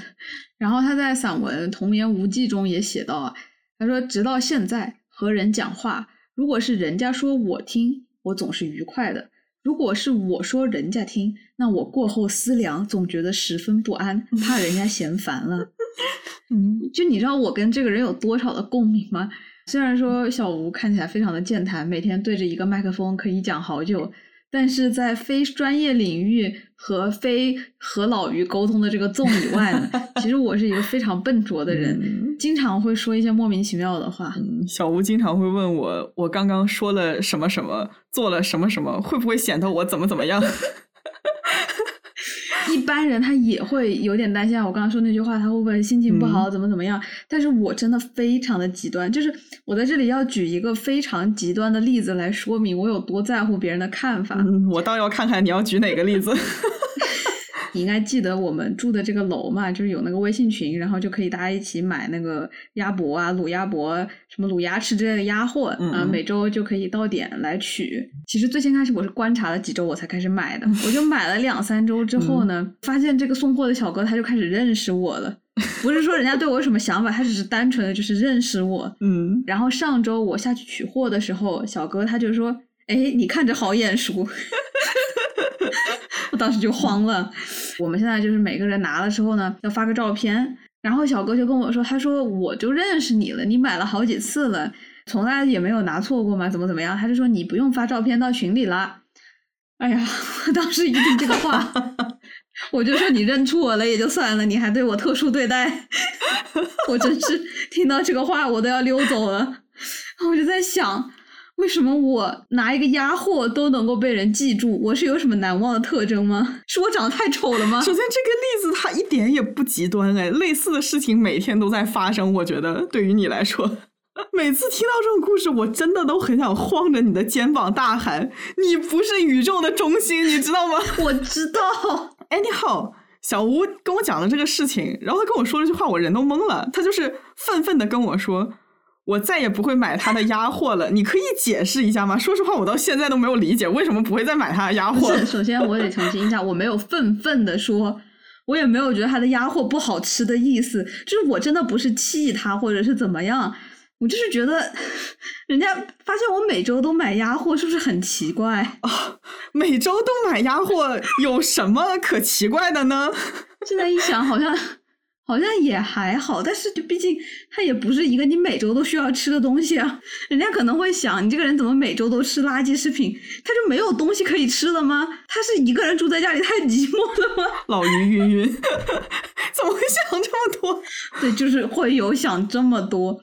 然后其实我为了不让人家认出我，我每次去呢，服装上面都略微做了调整，就是有时候会戴口罩，有时候不戴，有时候戴帽子，有时候不戴，有时候戴这个帽子，有时候戴鸭舌帽，有时候穿卫衣，有时候穿羽绒服。他究竟是为什么要认出我呀？是因为我矮吗？还是因为我这个刘海很尴尬？还是怎么样？哎，我也不知道，救命！人家可能就在想。哎呀，那个长得小小的人又来买鸭货了，我真的是想到这里我就好尴尬。你知道吗？人家心里在想的大概率就是叶叶又赚了一百块钱，赶紧跟我的老客户套套近乎。反正我就觉得现在的营销太多都对社恐不友好了啊。比如说我去超市买东西，或我就特别怕试吃那个环节，就是我要绕道走，我特别怕。其实说实话，这个我也有过体会，就是说，呃，之前就是那种非常多试吃的超市，而且他给你很大一块，你知道吧？它旁边还会站着一个店员。这种情况下，如果是真的好吃的话，你走掉就会觉得很心虚；但是如果它真的不好吃的话，我走掉就可以理直气壮。不是我，我跟你还不一样。它要真的不好吃呢，我就觉得挺对不起人家的。就是你这个东西不好吃的，你还要在这里给别人试吃，然后会有多少人 在吃完之后给你丢个眼色？这种东西你也好意思来让我试吃？我已经开始 feel sorry for 那个 person 了。简直是那个什么，天天替别人瞎操心。嗯，所以小吴被压货老板认出来的那个夜晚失眠了吗？睡得着吗？还小吴倒是不会因为买鸭货失眠，但是确实会因为人际交往中被认出来，或者是说的一些话觉得太蠢了而失眠。就是前面张爱玲那个复盘吧，其实我每天都会进行。嗯，哎，我觉得有时候就是老天爷对我特别好，就我这个人其实是沾到枕头就能睡觉的人，所以 也不至于想这些东西想到睡不着觉。但是真的很尴尬的时候，我会稍微失眠个三十秒吧。对，嗯，我觉得和亲近很熟悉的朋友就聊天还好，你有时候讲了一两句不是那么的 appropriate 的话，人家也不会往心里去。但是和陌生人啊，你就真的把握不好谈话。你也不知道聊什么，人家可能也不知道你到底是个什么样的人，嗯，哎，人家不会觉得，哎，你他他就是心直口快，他就是不会讲话，嘴笨，他不会这么想的？他就会觉得，哎，你这个人是不是有问题？现在的很多就是留下来的朋友吧，就想到和他们第一次聊天的时候 都很尴尬，为什么我会讲那些话？现在想一想呢，感觉有一点故作深沉，还有的时候就莫名其妙的开始装逼。小吴到现在都不敢回看跟我的第一天认识的时候的聊天记录。求你了，好吧？我们我们我们约定，我们永远都不要去复盘我们第一次认识的那天夜晚，我们是怎么从八点讲到十二点。反正反正我是看过了，然后我本来想要分享给小吴，但是我觉得还是不要这样折磨他，简直就是凌迟一般的处刑。救命！不敢看的原因是我如果把每一句话都摘出来，然后我想一想那个时候的我到底是一个什么心态的话，我就会觉得你现在还愿意跟我做朋友，真的是给我脸了。本来小屋人都已经躺下了，一想起自己这些所作所为，都已经尴尬的夜不能寐，真的是。所以我就觉得我交朋友吧，就还是需要和这个人度过一段尴尬期，就是在那个期间，我就会觉得我整个人就非常的奇怪，然后可能对方也觉得你非常的奇怪。过了之后了解你就好了。对，如果你能够承受我一开始的那个非常奇怪的状态的话，那么就可能真的是 like real friend 啊。你就之前那个袅袅的那个脱口秀说的嘛，这个月亮晚上不睡是因为在想自己白天说过的话。其实我心里都清楚，我真的都清楚，就是你说的什么不要以为自己是世界的中心啊。其实我真的没有把自己当成是世界中心，但是在我的这个回忆里面，我就只能记住。我自己说过的那一两句可能会有点奇怪的话，它就不能从我的脑海中被移走，你知道吗？就很痛苦。就是实际上能够注意到你在意的这些行为的人本来就是不多的啊，因为不是所有人都是那么敏感的。然后其次，就算注意到了，也不会有人在意的。实际上，嗯，其实社交焦虑得以发展和持续的一个原因啊，就是人们在处理社交信息的时候有这种 negative bias，叫做负面偏误。它指的就是负面的刺激对心理状态的影响比正面的刺激要大很多。之前有一个研究，然后研究者让有社交焦虑的人和普通人解读人脸的表情嘛，结果就发现社交焦虑者缺乏对正面情绪的感知，却对负面情绪非常的敏锐。嗯，举个例子啊，就比如说小吴在跟别人社交啊，结果对方露出了十次快乐的表情和一次不耐烦的表情，小吴回到家之后就会跟我说：“哎呀，哆啦 A 梦怎么办？” 今天我跟人家聊天的时候，他对我很不耐烦，他肯定很讨厌我。说白了，就是对不好的情绪形成了格外深刻的印象，反而那十次的快乐情绪都没有被感知到。对，就是我本人，嗯，真的会对对方一点点的那个。负面啊，或者是感到有点厌烦呀，或者是有一点点犹豫，想要拒绝的那个情绪，我的感知会非常的强。嗯我自己的内心戏会把他们无限放大，是一直都在去回忆那些各种各样的细节，其实到最后都失真了，我就知道那不是真的。对。但是我就觉得在整个过程中对我的消耗会特别的大，所以呢，我非常不喜欢认识新的朋友，就是这个原因，因为我不知道他介意什么，他是什么样的人。嗯，实际上真正的人际交往里面就是。快乐和不耐烦都是有的，这都是很正常的。但是，比较焦虑的人，他就会去把这个无限的放大。嗯，刚刚我们说了害羞和好交际这个层面啊，然后另外一个层面就是 introvert extrovert 内倾和外倾，或者用另外一个更被人熟知的翻译就是内向和外向。嗯，啊，这个衡量的是一个人的能量来源是更倾向于独处还是社交。那用人话说就是人都有社交需求嘛，你的社交需求是高还是低呢？其实这个就跟有人胃口大，有人胃口小是一个道理。众所周知，小吴是一个一周只能约两次的人。呃，就是我有一个硬规矩，每周和朋友见面、参加集体活动不能超过两次，嗯，否则呢就会很焦虑。就有时候朋友问我，他说你这周末有空吗？其实当然是有空的，时间上面会有一些富裕，嗯，但是如果本周我已经约了两场，或者是说周中约了一场，然后周末有一场的话，我就会问他，哎，能不能排到下周？且单次时长不能超过两个小时。所以说，虽然今年还剩将近两个月，但是小吴的档期已经排满了。Yeah，呃，其实两个小时呢，它差不多是最好的时间，就是一般来说啊，到了两个小时就会出现质量的下滑。但是其实关系特别好的，我还是可以聊很久的，就是大概三个小时，真的就是四个小时，真的是我所有测试过的极限。就是一到四个小时，我就会整个人就开始有一点点的烦躁，然后非常的想要逃离现场。等再超过，我就是只能无情的抠手机了，然后一边抠手机一边跟我吐槽说：“我真的好想走，好想回家。”不，我现在会直接说：“我家猫要饿死了，快放我回家。”没有人会为难猫猫的，对不对？对呀，谁不喜欢猫猫呢？其实也不是我不想和朋友见面啊，或者是怎么样。我每次和朋友见面都特别开心，嗯。但是就像你说的，每个人都有自己的社交胃口吧。就有的人他每天的这个胃口很大，他可以吃很多顿，嗯。但是你看，有的人像我，每天就吃两顿半。我吃饱了，我再多吃，我的身体难受。嗯，所以说我每周社交超过两次呢，就就有点过量了，你懂吗？就是身体就有点不适了。嗯啊，然后为了保证每一次社交都是最好的状态，我就会把它们分散开。对，对于 introvert 内倾者来说，独处是一种充电嘛，是一种放松；而对于外倾者正好相反，和人相处才是一种放松和充电。啊，内倾者在身体很累的时候会让自己一个人独处嘛，而外倾者会选择跟朋友一起玩。嗯。所以，基于害羞、爱交际和内倾、外倾这两个维度啊，我们大概可以分出这么四种类型。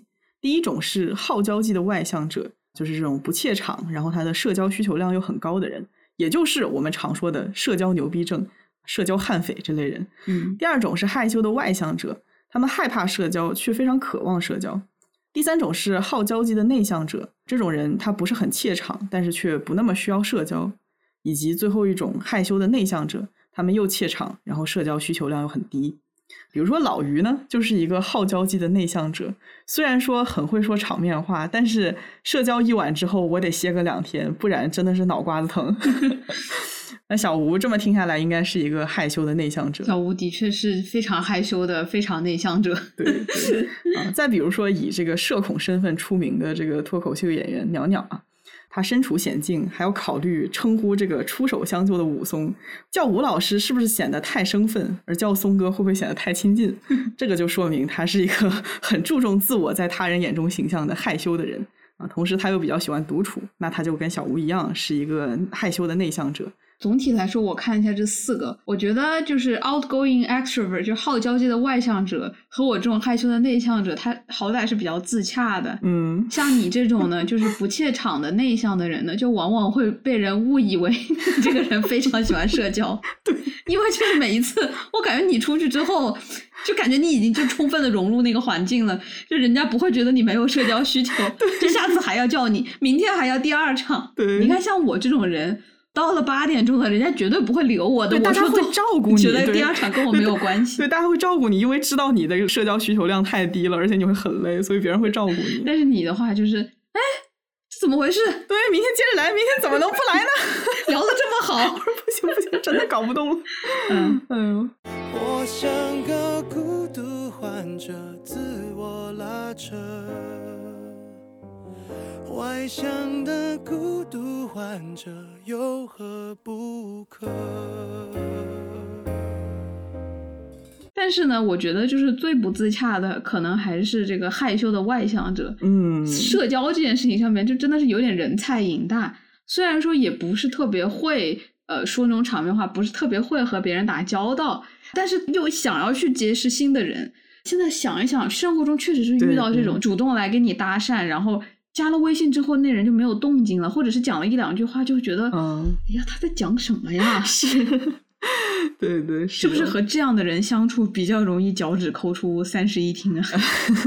确实，就是比较容易被当成是奇怪的人吧。所以我一般对这个类型的人格外的有耐心。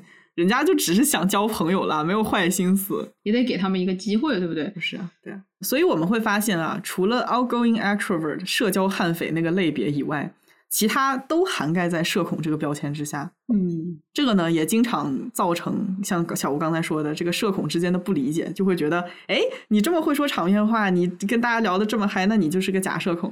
嗯，其实真的只是我们的品种不同而已。对，需要注意的是，这个类型呢也是有流动性的，在不同的场合，一个人对社交活动的恐惧程度和需求都是会有变化的。而且我觉得这个真的挑人啊，嗯，说一个人他究竟有多害羞，多不想交际，我觉得还是取决于交际对象。就我和一些朋友在一起会特别开心，很放松，他们完全感觉不到我是一个社恐，还觉得我这个人挺外向。哎，你要是觉得我外向，那一定是我太喜欢你了。原来如此，真的就是我跟你们聊得好，那是因为我太喜欢和你们聊天了，都没有压力了，我这个社恐的一面没有表达出来。是呀，对，我觉得你说的对啊，这个跟人是很有关系的。比如说前天我跟我一个社交悍匪朋友聊天的时候，他就跟我说：“你可能想不到吧，我谈恋爱的时候，我在我男朋友面前实际上是一个非常内向而且话很少的人。”哦，是那个一米八的女子吗？对，就是我觉得他是我所有朋友里面最不内向的人了，就是最不社恐的一个人了。嗯，确实是没有想到，而且这个不只是跟人有关嘛，这个跟你对社交场合的熟悉程度啊，你在这个社交场合当中陌生人多少，你的自信程度等等等等这些东西都是有关系的。那么说完这么一大堆之后，我们再来看一看美珍。首先，她可以正常上班，可以正常生活，那我们也就排除了社交恐惧症这个可能性。嗯，那么再看看其他两个维度，他会恐惧、焦虑其他人的审视和评价吗？我个人认为不完全是恐惧啊，可能会有一点点，这个是我的个人观点，接受反驳。但是我的原因如下：虽然说他也会因为他人的目光而感到渺小，但是美珍她不参与活动的真正原因，似乎不是因为她害怕社交。尤其是我们可以在社交场合当中看到美珍的表现和言谈是得体的，而且她也懂得读空气，回答别人问题的方式也很诚恳，不会因为羞耻感啊、慌张感而撒谎。我觉得她就是单纯不愿意开口。确实啊，我觉得美珍在社交场合上对别人的评价虽然在意也有，嗯，但是肯定比我低多了。对他有，就举个例子吧，如果他真的非常在意的话，他早就把他那身土气的 outfit 给换掉了。他无论如何也要学习着和大家一样做一个就是时尚的都市人。我们刚才说的，他重点在于你怕不怕嘛？他虽然可能在意，但是他不害怕。嗯，那另一方面呢，他的社交需求啊，也就是说他的情感和归属感的需求低吗？其实我觉得真的不算低，嗯，就凭他能跟句式每天都可以上下班路上叭叭个不停啊，而且他的那个大段的内心独白和他所想象出来的那个爱人，其实也都算是一种自己满足自己的社交需求的方式。嗯，但是我觉得美珍的社交需求是一种非常深度的需求，而不仅仅是浮于表面的社交关系。就我觉得这一点其实和他是个内向的人他不冲突，就是他依然是一个非常内向的人。但是内向的人他不是没有社交需求，他们只是需要非常少量的、极其深度的那种连接感。当然，我觉得这种东西它是可遇不可求的啦。所以说，内向的人经常是形单影只的嘛。对对，美珍对流于表面的人际交往和社会活动是没有感觉的，她也提不起任何的兴趣。嗯啊，那在这些东西上面，他就找不到任何的意义，所以他不知道怎么回应啊，因此他也无法融入，更倾向于回避这些场合嘛。嗯，就比如说部门的活动啊，他能不参加就不参加，也不跟任何人多说一句话。其实你想一想，同事之间这种垃圾话能有多难说？可能对于你来说应该挺难的吧？挺难的。对对对，我的意思就是说，他无非就是吃喝玩乐啊，八卦明星，八卦一下自己的同事和领导。但是美珍就完全无法从这些东西当中感受到任何的乐趣，所以她也没有一丁点的好奇心啊。那别人试图跟她聊天，可是真的就是聊不起来。她甚至连装都不想装，到点就走了。嗯，而且因为家里住得很远，就每一次聚餐都可以以我要赶末班车的理由提前黯然离场。我觉得他家里住得远就是一个特别好的一个借口，明明就是主观上不想参加、不屑参加，但是就是得找个借口。对，就好像他一边觉得家里住得远很不方便，一边又庆幸，哎呀，我还好有这个借口，我不需要和你们待到凌晨三点。对对，他不像有些人嘴上说着讨厌，但是心里却觉得，哎呀，这些人际关系还是有意义、有价值的，所以就会伪装成很友好的样子。啊，那这些人到后来就成了卷王嘛，而我们美珍最后就变成了炮灰。我觉得美珍就是太累了，她没有力气去卷了。对，美珍才是所谓不卷的真正的样子。大家不要再假惺惺的念叨着自己不卷了，这个才是真的不卷。真正的不卷，真的就是卷不动。美珍就是她太累了，不想爱也不想劳动。刚刚你说吧，她美珍吃不胖，其实我挺想加一句的，她确实不胖。但是你仔细看呢，就会发现这个角色他常年带着浮肿。嗯，我不知道是化妆还是演员为了进入这个状态刻意表现出来的，但他一定是有那种浮肿的感觉的。我觉得这个是他劳累的那种体现。嗯，而且你看美珍的表情啊，非常明显的感觉到他的内心带着一种很深的伤悲，一种负能量。嗯，还有就是被社会规训啊、压抑的那种消极感。其实上一期的 Fleabag 他内心也是有相似的状态。但是 Fleabag 他面对那种被压抑的感觉，那种内心消极的东西，他具体的表现情绪的方式是一种非常外放的，嗯，就他非常的浮夸，他经常要在一个公共场合 make a scene，就是要做一些事情来引起大家的注意力，他会很偏激、很愤怒，他带有攻击性，他常常搞破坏，嗯。但是美珍完全不是这样的，美珍她是一种我被深深的压抑了之后产生的那种冷漠和麻木。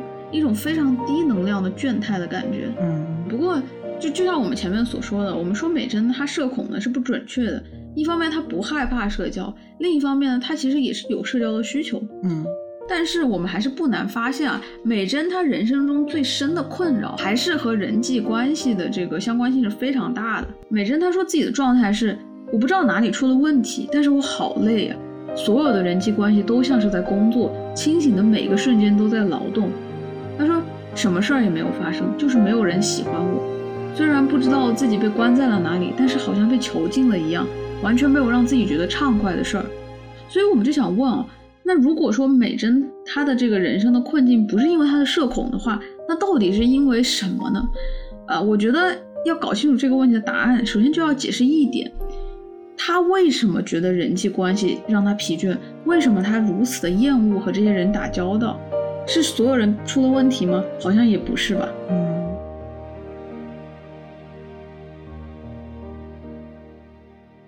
美珍说过自己被某种东西困住了，困住她的东西让真正的自己无处宣泄，因此压抑之后麻木疲倦。我觉得啊，困住她的第一个东西就是两个字：平凡。嗯，一方面我们通过她的日常可以看到，她的生活仅仅是以活着为目的，每天只是为了吃了睡，睡了吃而忙碌，除此之外不知道为了什么活着。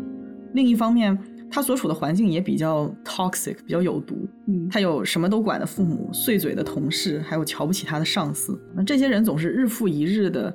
呃，让他目睹着那些证明自己不值得拥有美好、不值得被爱的证据，嗯，因此他会说出他人的眼神总是诉说着你不够好，你微不足道。那些眼神让人感到疲惫和生病。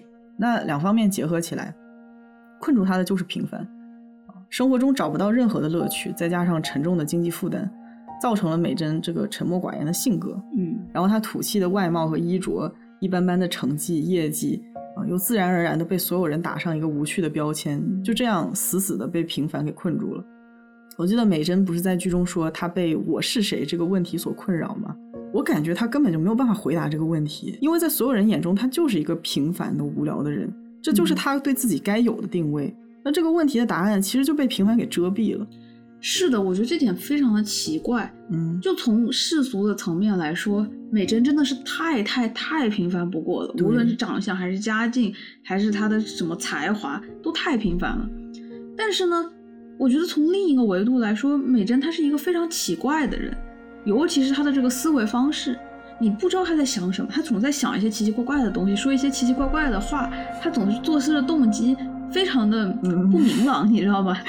小吴又不懂女人了。你这次真的不能说我不懂女人，是这个女人她太难懂了。是的，而且啊，我觉得在角色的设计上面，编剧他就是想要塑造这么一个思维非常不同于常人的女性。所以，当你说平凡是美珍的重负的时候，这个人物他有一种非常奇特的矛盾感。对对，因为一方面啊，他真的是平凡的可怕，他的家庭、他的日常、他做的事情。然后我们就看到每天都在拍摄他上班下班，走着同样的黄土小道，等着同样的一班那个巴士，坐着同样的地铁，然后和同事之间的对话也是那种差不多的，嗯，高度重复的每一天，这些日常再平凡不过了。而且他每天穿的衣服也都是一个 style，是吧？他从来不去把自己的发型做调整或者怎么样。这个是在最后，他终于给自己做了一个新的发型，然后会穿一些有颜色的衣服。嗯，那一开始他就是每天都穿的就是高度一样的那种灰度很高的各种衬衫，然后黑色的裤子。嗯但是同时啊，美珍她自己也说，平凡女人都向往的那些东西，她一点都不感兴趣。嗯名牌的包包、帅气多金的男友，那种能拿出去炫耀我的工牌的体面的工作，这些东西她都不感兴趣。句式不是跟美珍说过一句话吗？她说：“你啊，可以的话就搬去首尔住吧，活得平凡一点，淹没在人群当中。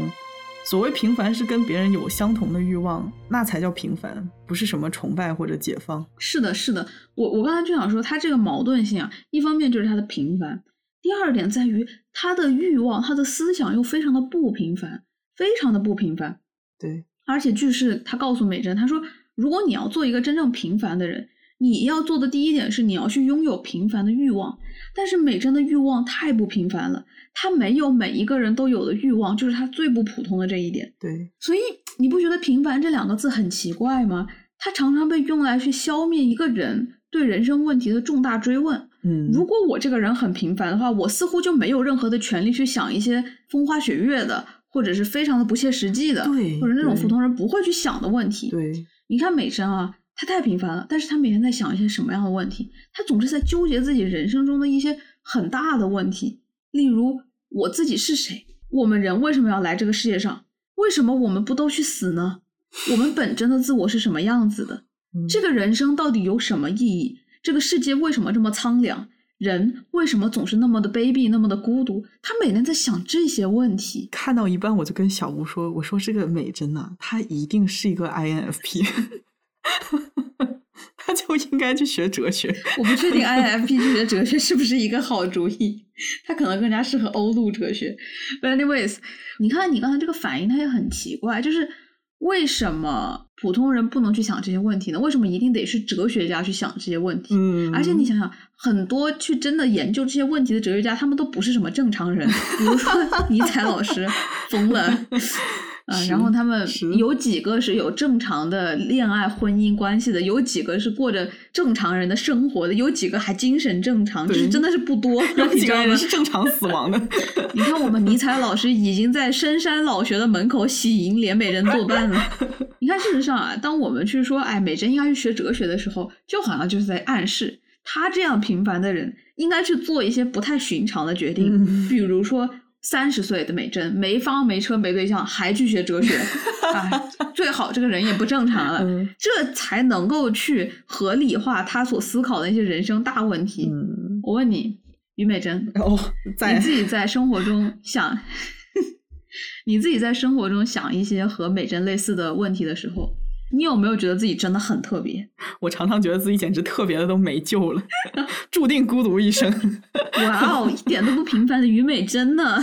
就是我，我觉得你的话还不一样，嗯就虽然说你的这个长相也是非常的普通，对不起，我说错话说错了，你，美死了好吧？但我不会说话，我很晒。你不是晒，你这情商低。嗯，好吧，对不起。于真美，于真美，于真美，嗯，我觉得你和连美珍最大的区别，可能真的就是你的家庭情况并没有那么的普通其实你啊，就应该说是很不普通啊。不是，其实你这一点真的说到我的心坎上啊！我一直觉得，就是从小一直觉得自己人生有一个诅咒，就是天生对世俗的东西没有欲望，不感兴趣。这点我跟美珍哦是一样的。哦，对，你 看看你家的鞋柜，宝贝。但是是这样的，因为周围环境的关系，就是生长环境，就硬生生的被培养出来了对钱的欲望。这个真的是纯后天培养的，但是也真的多亏了有这种欲望，我得以比美珍平凡了一点点，就不会显得那么格格不入。我觉得这个事情应该正好相反吧，正是因为我觉得你比美珍更加渴望融入人群，而你生长的环境呢，就是如果你要融入人群，你就必须得对钱有一些的欲望。啊，对，否则你就会在你的这个圈子里面会显得非常的奇怪。对对就是当大家都去拥有新款的纪梵希的时候，哎高中呀 小鱼他不去买，他不就不能加入了吗？太土了。对，我觉得你说的对，嗯，我觉得可能真正的区别还不是说家境的区别，而是你对于融入集体，你还是有一些渴望的。是这样的，是这样的。刚刚问你那个问题呢，其实我是想说的是，人嘛，总是会因为自己的想法和别人不一样，因为自己的欲望不一样，而觉得自己很特别。嗯，哎，我我自己关心的事情，我探索的事情和别人不一致，他会因为这些思想而生出一种自己很特别的一种想法。嗯，哦，对，你看，很多人会觉得自己很特别，但是其实我的话，我是害怕，因为我很害怕跟别人不一样。就是你又想和别人不一样，但是又非常害怕和别人不一样，害怕成为奇怪的人，对，还是那个鱼。所以说，我们鱼鱼的方式呢，它是分裂的。对，在它一个就是自己的小小的空间的时候，他会去尽可能的去表达，然后去想那些非常不切实际的问题。但是，一旦融入群体了，他又是那个非常活跃于社交场合，然后每天屁话连篇的 没错，是我本人。但是，我觉得大部分人都会有这种想法，就是。你想的这些问题这么的不一样，你这个人应该不是特别的普通吧？不是特别的正常吧？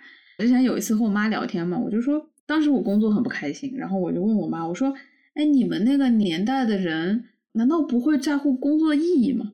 因为我爸妈也是创业嘛，我就会觉得，哎，创业的人是不是他更多的有想自己想做什么？但是我妈不会啊，她就说：“哦，当时就是人家都说做那个赚钱，然后我们也去试试看咯。”就是这样子，然后我就说啊，创业的那个 理由是这样子的吗？我一直以为创业你需要你要先有个 vision，然后你去想一想你要做什么，你为什么要做什么？我妈说你想多了，我们也不是说大企业家，只是做点小生意而已，真的是什么赚钱就做什么呢？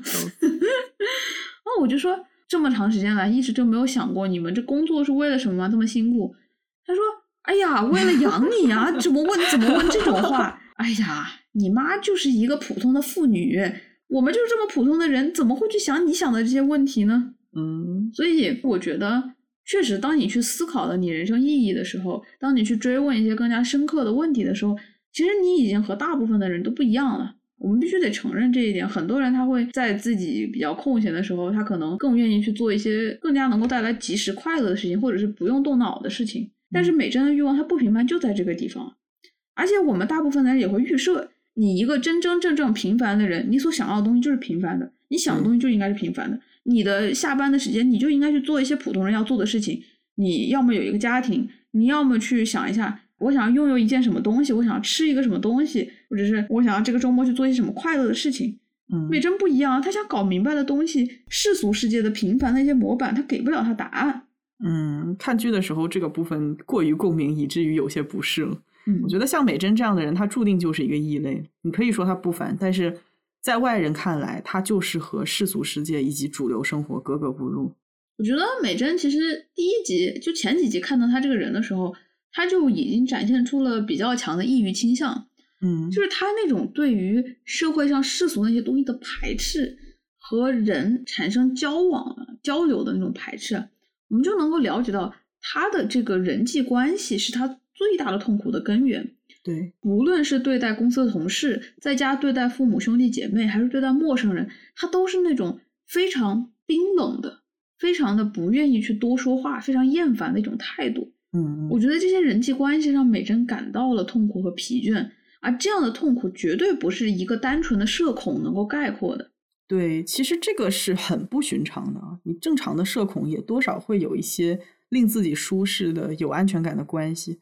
比如说，你跟家人啊，或者是认识了很多年的朋友，再或者是咨询师这一类的，嗯。但是美珍她对家人、对同事一视同仁，都是不必要的说话的时候就不说，说话也是充满了倦意，整个人就是一副世界上已经没有我在乎的人事物的样子。所以我们刚刚也说嘛，美珍这个人物想要表现的不仅仅是一个社恐的痛苦，因为她的症结啊不在于没有和人相处的能力，而是一种更深的内心的矛盾。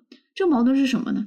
就是美珍，她讨厌这个世界，太是了，太是了。这个才是困住这个人物的第二层枷锁。嗯，他觉得这个世界的一切都让他感觉到很厌烦、很讨厌，让人提不起兴趣，所以他无论怎么生活都不会感到舒适。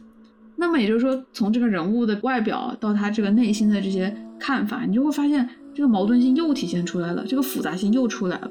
他看起来太温和、太温婉了，让我们就已经习惯了他是一个。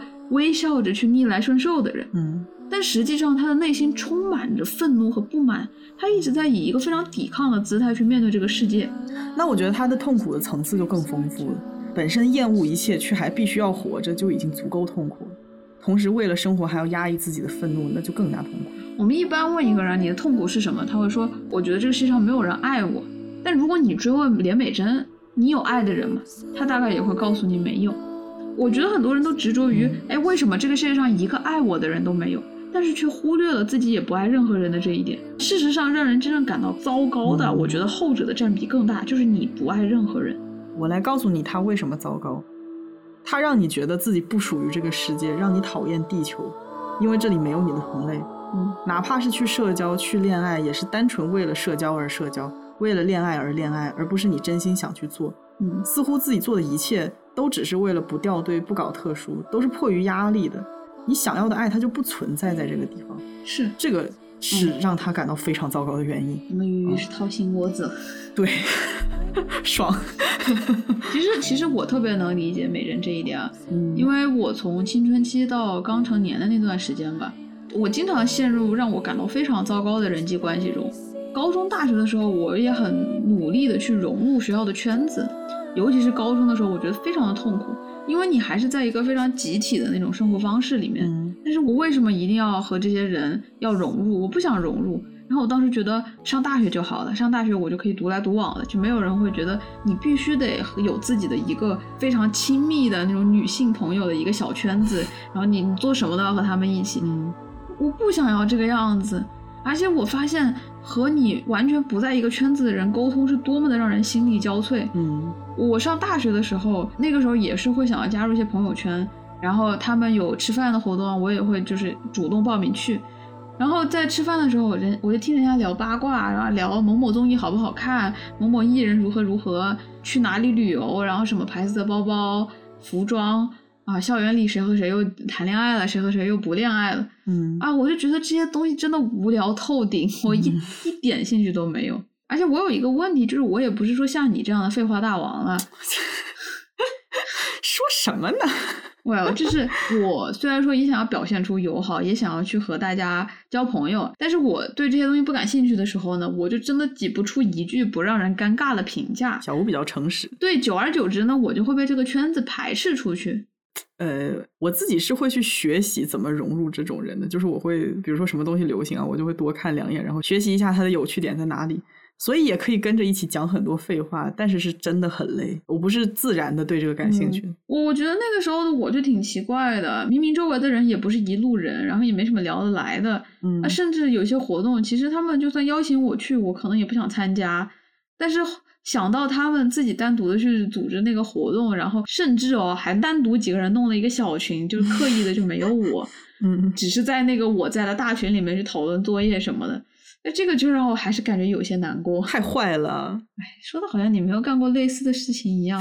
我们于姐当年还在混社会当校园一姐的时候，可是有不少的抓骂都围绕着你呢。往事不要多提，好吧？十分的懊悔，也是伤过一些人的心了，所以对你特别好。哎呦哎呦哎呦，真的是你那些被你伤过心的人，真是要来追杀我了。哎呦，怎么 怎么好处都被我给占尽了呢？没有没有没有，我不是我没有。啊、其实我觉得当年的那些主动的离开我的朋友吧，我觉得他们做的也没有错。嗯因为确实真的就是人的圈子的问题，人家和你相处并没有觉得很舒适，那为什么不他们单独相处呢？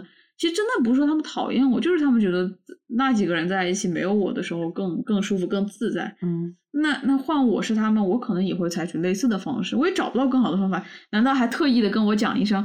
哦，我们今天我们只是想这几个人待在一起，不想让你来 这样的。对，对他不可能讲出来。怎么沟通，他都是不合适的。嗯嗯，那那人与人之间也不是说能够勉强的来的，所以我觉得我现在已经完全释怀了。嗯，那就好。但是当时的时候会觉得这些关系很让我感到厌烦啊，我也非常讨厌那个时候拼命的想要去迎合他们的自己，嗯会因为自己没有社交圈、没有一起逛街的人、没有一起吃饭的人而感到很苦恼。嗯这些关系都让我觉得很渺小，就好像是我自己在社交上面不够格、不够好，所以才得不到这些朋友的喜爱。嗯，其实与其说看不惯这些人，不如说是真的很羡慕他们有着很简单、很平凡的欲望。嗯，社会中的大多数都是他们的同类，完全不会显得格格不入。，对，我觉得美珍的想法也是差不多的吧。所有的人际关系都让她感到渺小，不被欣赏，不被赞美，不受欢迎。但是美珍也没有别的办法？她真的没有别的办法，她只能压抑自己。嗯，不仅仅是和同事之间的社交关系让美珍感到忽略，真正让她感到自己不值得被爱的是她曾经爱过的人们。嗯，美珍是真正的王八蛋收割机，她总是会爱上渣男，PUA 他、轻视他、利用他，最终将他抛弃。她付出的爱不是像 Fleabag 那样被人回绝，而是被滥用。其实你这么一对比，你会发现 Fleabag 周围的人还稍微有一些良心。是的，美珍呢，她其实并不是盲目的付出，她分明知道自己付出的爱并没有被珍惜啊，她是别人口中那种傻姑娘，但是她依然不会做那个先提分手的人。那每经历一次这样的亲密关系，都会更加让美珍觉得自己不值得被爱、被珍惜，嗯，让她对人感到更加的厌恶、更加的麻木。她说：“回头想想，我人生中的王八蛋，刚开始也都是带着那种眼神，仿佛是在说你不够好，让人觉得自己变渺小，像个微不足道的人。就是那些眼神，让我们感到疲惫、生病，为了找出自己是值得被爱的而一头栽进去。”最后，那些关系只会不断让人体悟到自身的难堪。美珍说她讨厌这个世界，我我觉得这个是真正困住她的东西。嗯，而身边的那些王八蛋啊，那些让她觉得渺小的人，都进一步的巩固了他应该是去带着敌意面对这个世界的。嗯，我觉得人们他总是会因为自己遭遇过的一些事情，而对周围的人，而对人际关系这件事情感到很绝望。我在受到一些人际关系的伤害的时候，我也是很长一段时间，我决定把自己就是完全封闭起来。嗯，我觉得我要做一个很酷的人。我作为一个很酷的人，我就不去交朋友。我就是可以做到我没有朋友又怎么样？就那个时候，我觉得整个心态还挺极端的。包括有一段时间，我就特别的慕强，而且我觉得我自己要变成那个非常强大的人。我只有强大了，我才不需要朋友。你现在也还有那个 after effect 在，其实和你相处了之后呢？对我们两个相处之后好好很多，对，不会就是说非常抗拒交朋友这个事情。但是我觉得确实是因为自己年轻的时候受到过的一些人际交往上的伤害吧，对对，导致我很长一段时间都非常的不愿意和别人再去敞开，对，这样子。嗯，所以我是觉得。当一个人非常讨厌周围的人的时候，当他对这个世界提不起任何兴趣的时候，或者说在我之前那个状态，是我把所有的人当成是竞争对手，我把这个世界当成是一个可以被我 exploit、可以被我利用的一些资源的时候，我觉得那个时候的我自己是非常的不快乐的。嗯，因为我永远都是在一个孤军奋战的一个姿态。啊，我觉得这种心态对一个人的心理健康是非常的不好的。是，而我呢，我觉得在恰恰那个时候，我把这一部分的攻击性的能量导入了我对于学习的一种渴望里面。嗯，而那个对知识的追求，在一部分的程度上，它净化了我，所以它没有让我变成一个非常走极端的人。就是我的那部分愤怒没有说真正的去面向这个世界，而是我就自己跟自己较劲了，我就一直在学习。那么，其实我现在想想，可能还是一个比较不幸中的万幸吧。是，就我没有用那个时间去做一些伤害自己或者伤害别人的事情，只是把自己关起来了。是。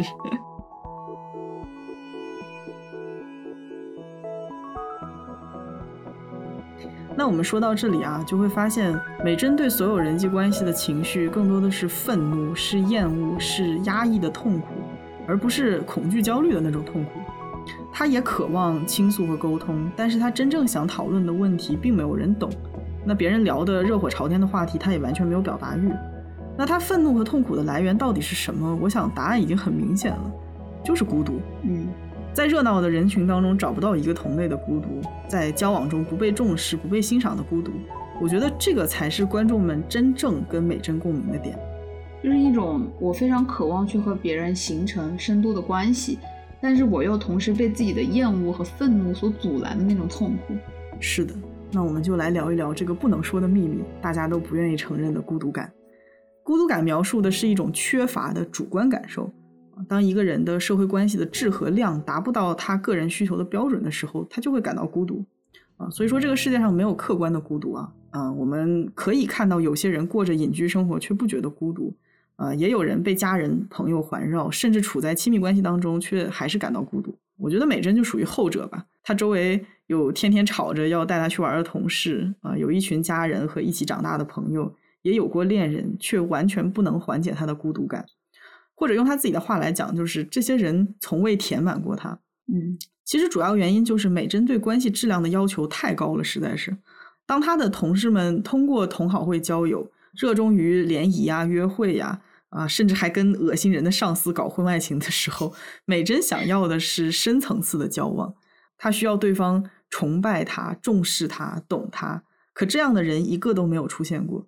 可能这也是为什么明明她交过男朋友，却给人一种母胎 solo 的即视感。就像你刚才说的，就这种质量不够高又无法缓解孤独感的对象，你交了又有什么意义呢？嗯，我在想，就是现在很多人一边哭爹喊娘的想要找对象，一边又不肯降低自己的标准，动机是类似的。其实它并不矛盾。如果我降低标准谈恋爱，我如果我去交一些狐朋狗友，不仅不会缓解我的孤独感，还多了很多人际问题，浪费我的时间和精力，我何必呢？对吧？就是美珍在人际关系上的愤怒和痛苦，正是源于这个。她坚持认为流于表面的人际交往只是劳动，让人感到疲惫，这让她逐渐看不上所有人。每个人都有她讨厌的部分，她就很困惑啊，为什么这个世界上一个值得爱的人都没有呢？这个让我想到编剧的上一部剧《我的大叔》里面酒吧老板娘的那句台词啊，嗯，他说：“世界上人为什么那么卑鄙？因为没有爱，没有爱，这些人才这么卑鄙。”其实这句话我觉得挺有意思的，就你正反理解，他好像都说得通。为什么那些人卑鄙呢？是因为他们不爱任何人。那为什么我觉得那些人卑鄙呢？是因为我不爱他们。所有的讨厌，所有的讨厌，真的都是因为没有爱。对，而且我发现一个特别有意思的事情，就是“社恐”这个词的风靡，有效的缓解了独身独居人士的孤独的痛苦。嗯就是说，社恐或者说不想社交，可以让人把孤独理解成一种选择。嗯嗯嗯，而且网络上这么多社恐，你有了这个群体之后，反而会有一种归属感，那你自然也就不觉得孤独了。而孤独它并不是选择，是孤独就是因为你没有遇到那个让自己感到舒适的关系才会出现的感受。这个并不是努努力就能改变的现状。你可能交了一百个朋友，像我，我以前就是这个样子。你可能交了一百个朋友都没有一个称心的。嗯我觉得现在很多人更愿意称自己为社恐，而不愿意承认自己感到孤独。这也是为什么我刚才说它是一个不能说的秘密啊。它是出于一种自我保护。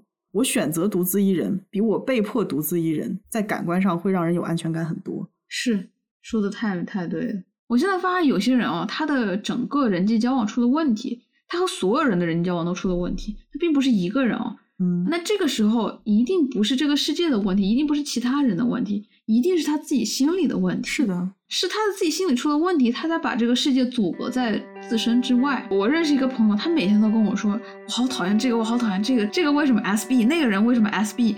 哎呀，这工作中怎么全部都认识 SB？” 然后我也有时候就是我跟他说：“我说你不要戾气这么重，你去想一下，这真的是所有人都出了问题吗？”但是我知道，不是每一个朋友都能够跟他说这样的话。对你有时候跟别人说话，人家只能顺着你的话说，尽管他不会这么去想。那当你说这个人是 SB 的时候，你就会找一些人一起去说那个人 SB，然后你永远都不会意识到，其实真正的问题是在于自己的自身。对对对，啊，你要让自己先去爱这个世界，去拥抱那些讨人厌的人，这个是需要很多努力的。是的，而如果只是说，哎，我就是个社恐，我天性如此，这其实是一种非常消极摆烂的态度，就好像说，啊，你让我死宅吧，让我毁灭吧，我要和这个世界一起发烂发臭，没有什么我可以做的，我就是这个样子的人。是的，说到这个地方，还是要小小的剧透一下，就是美珍的这个整个解放的这个历程，就是她最后达到一个什么状态呢？她在这个结尾头说了这样一句话，她说：“我现在一定是疯了，我觉得我自己好可爱。”她觉得整个世界都非常的可爱。其实这个就是他最后整个解放了之后，他达到一种境界。难道是这个世界上所有的人，他突然间都变好了吗？他并不是，其实什么都没有变，变的是他自己。对，是这个样子。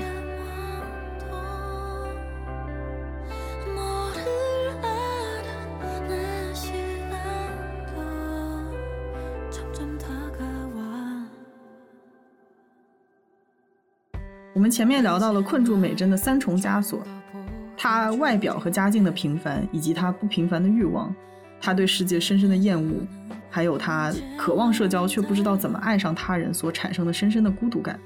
如果美珍不从这个层层锁链的牢笼中走出来，那被生活困住的窒息感就不会消失。所以，《解放日记》中美珍的解放就是她要放下心中积压的厌恶和恨意，重新爱上这个世界。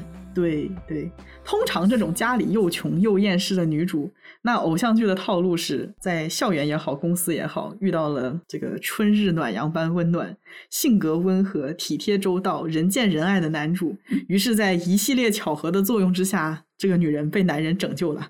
被突破了心防，从此死心塌地，皆大欢喜。我怎么觉得一般偶像剧的套路是反过来的呢？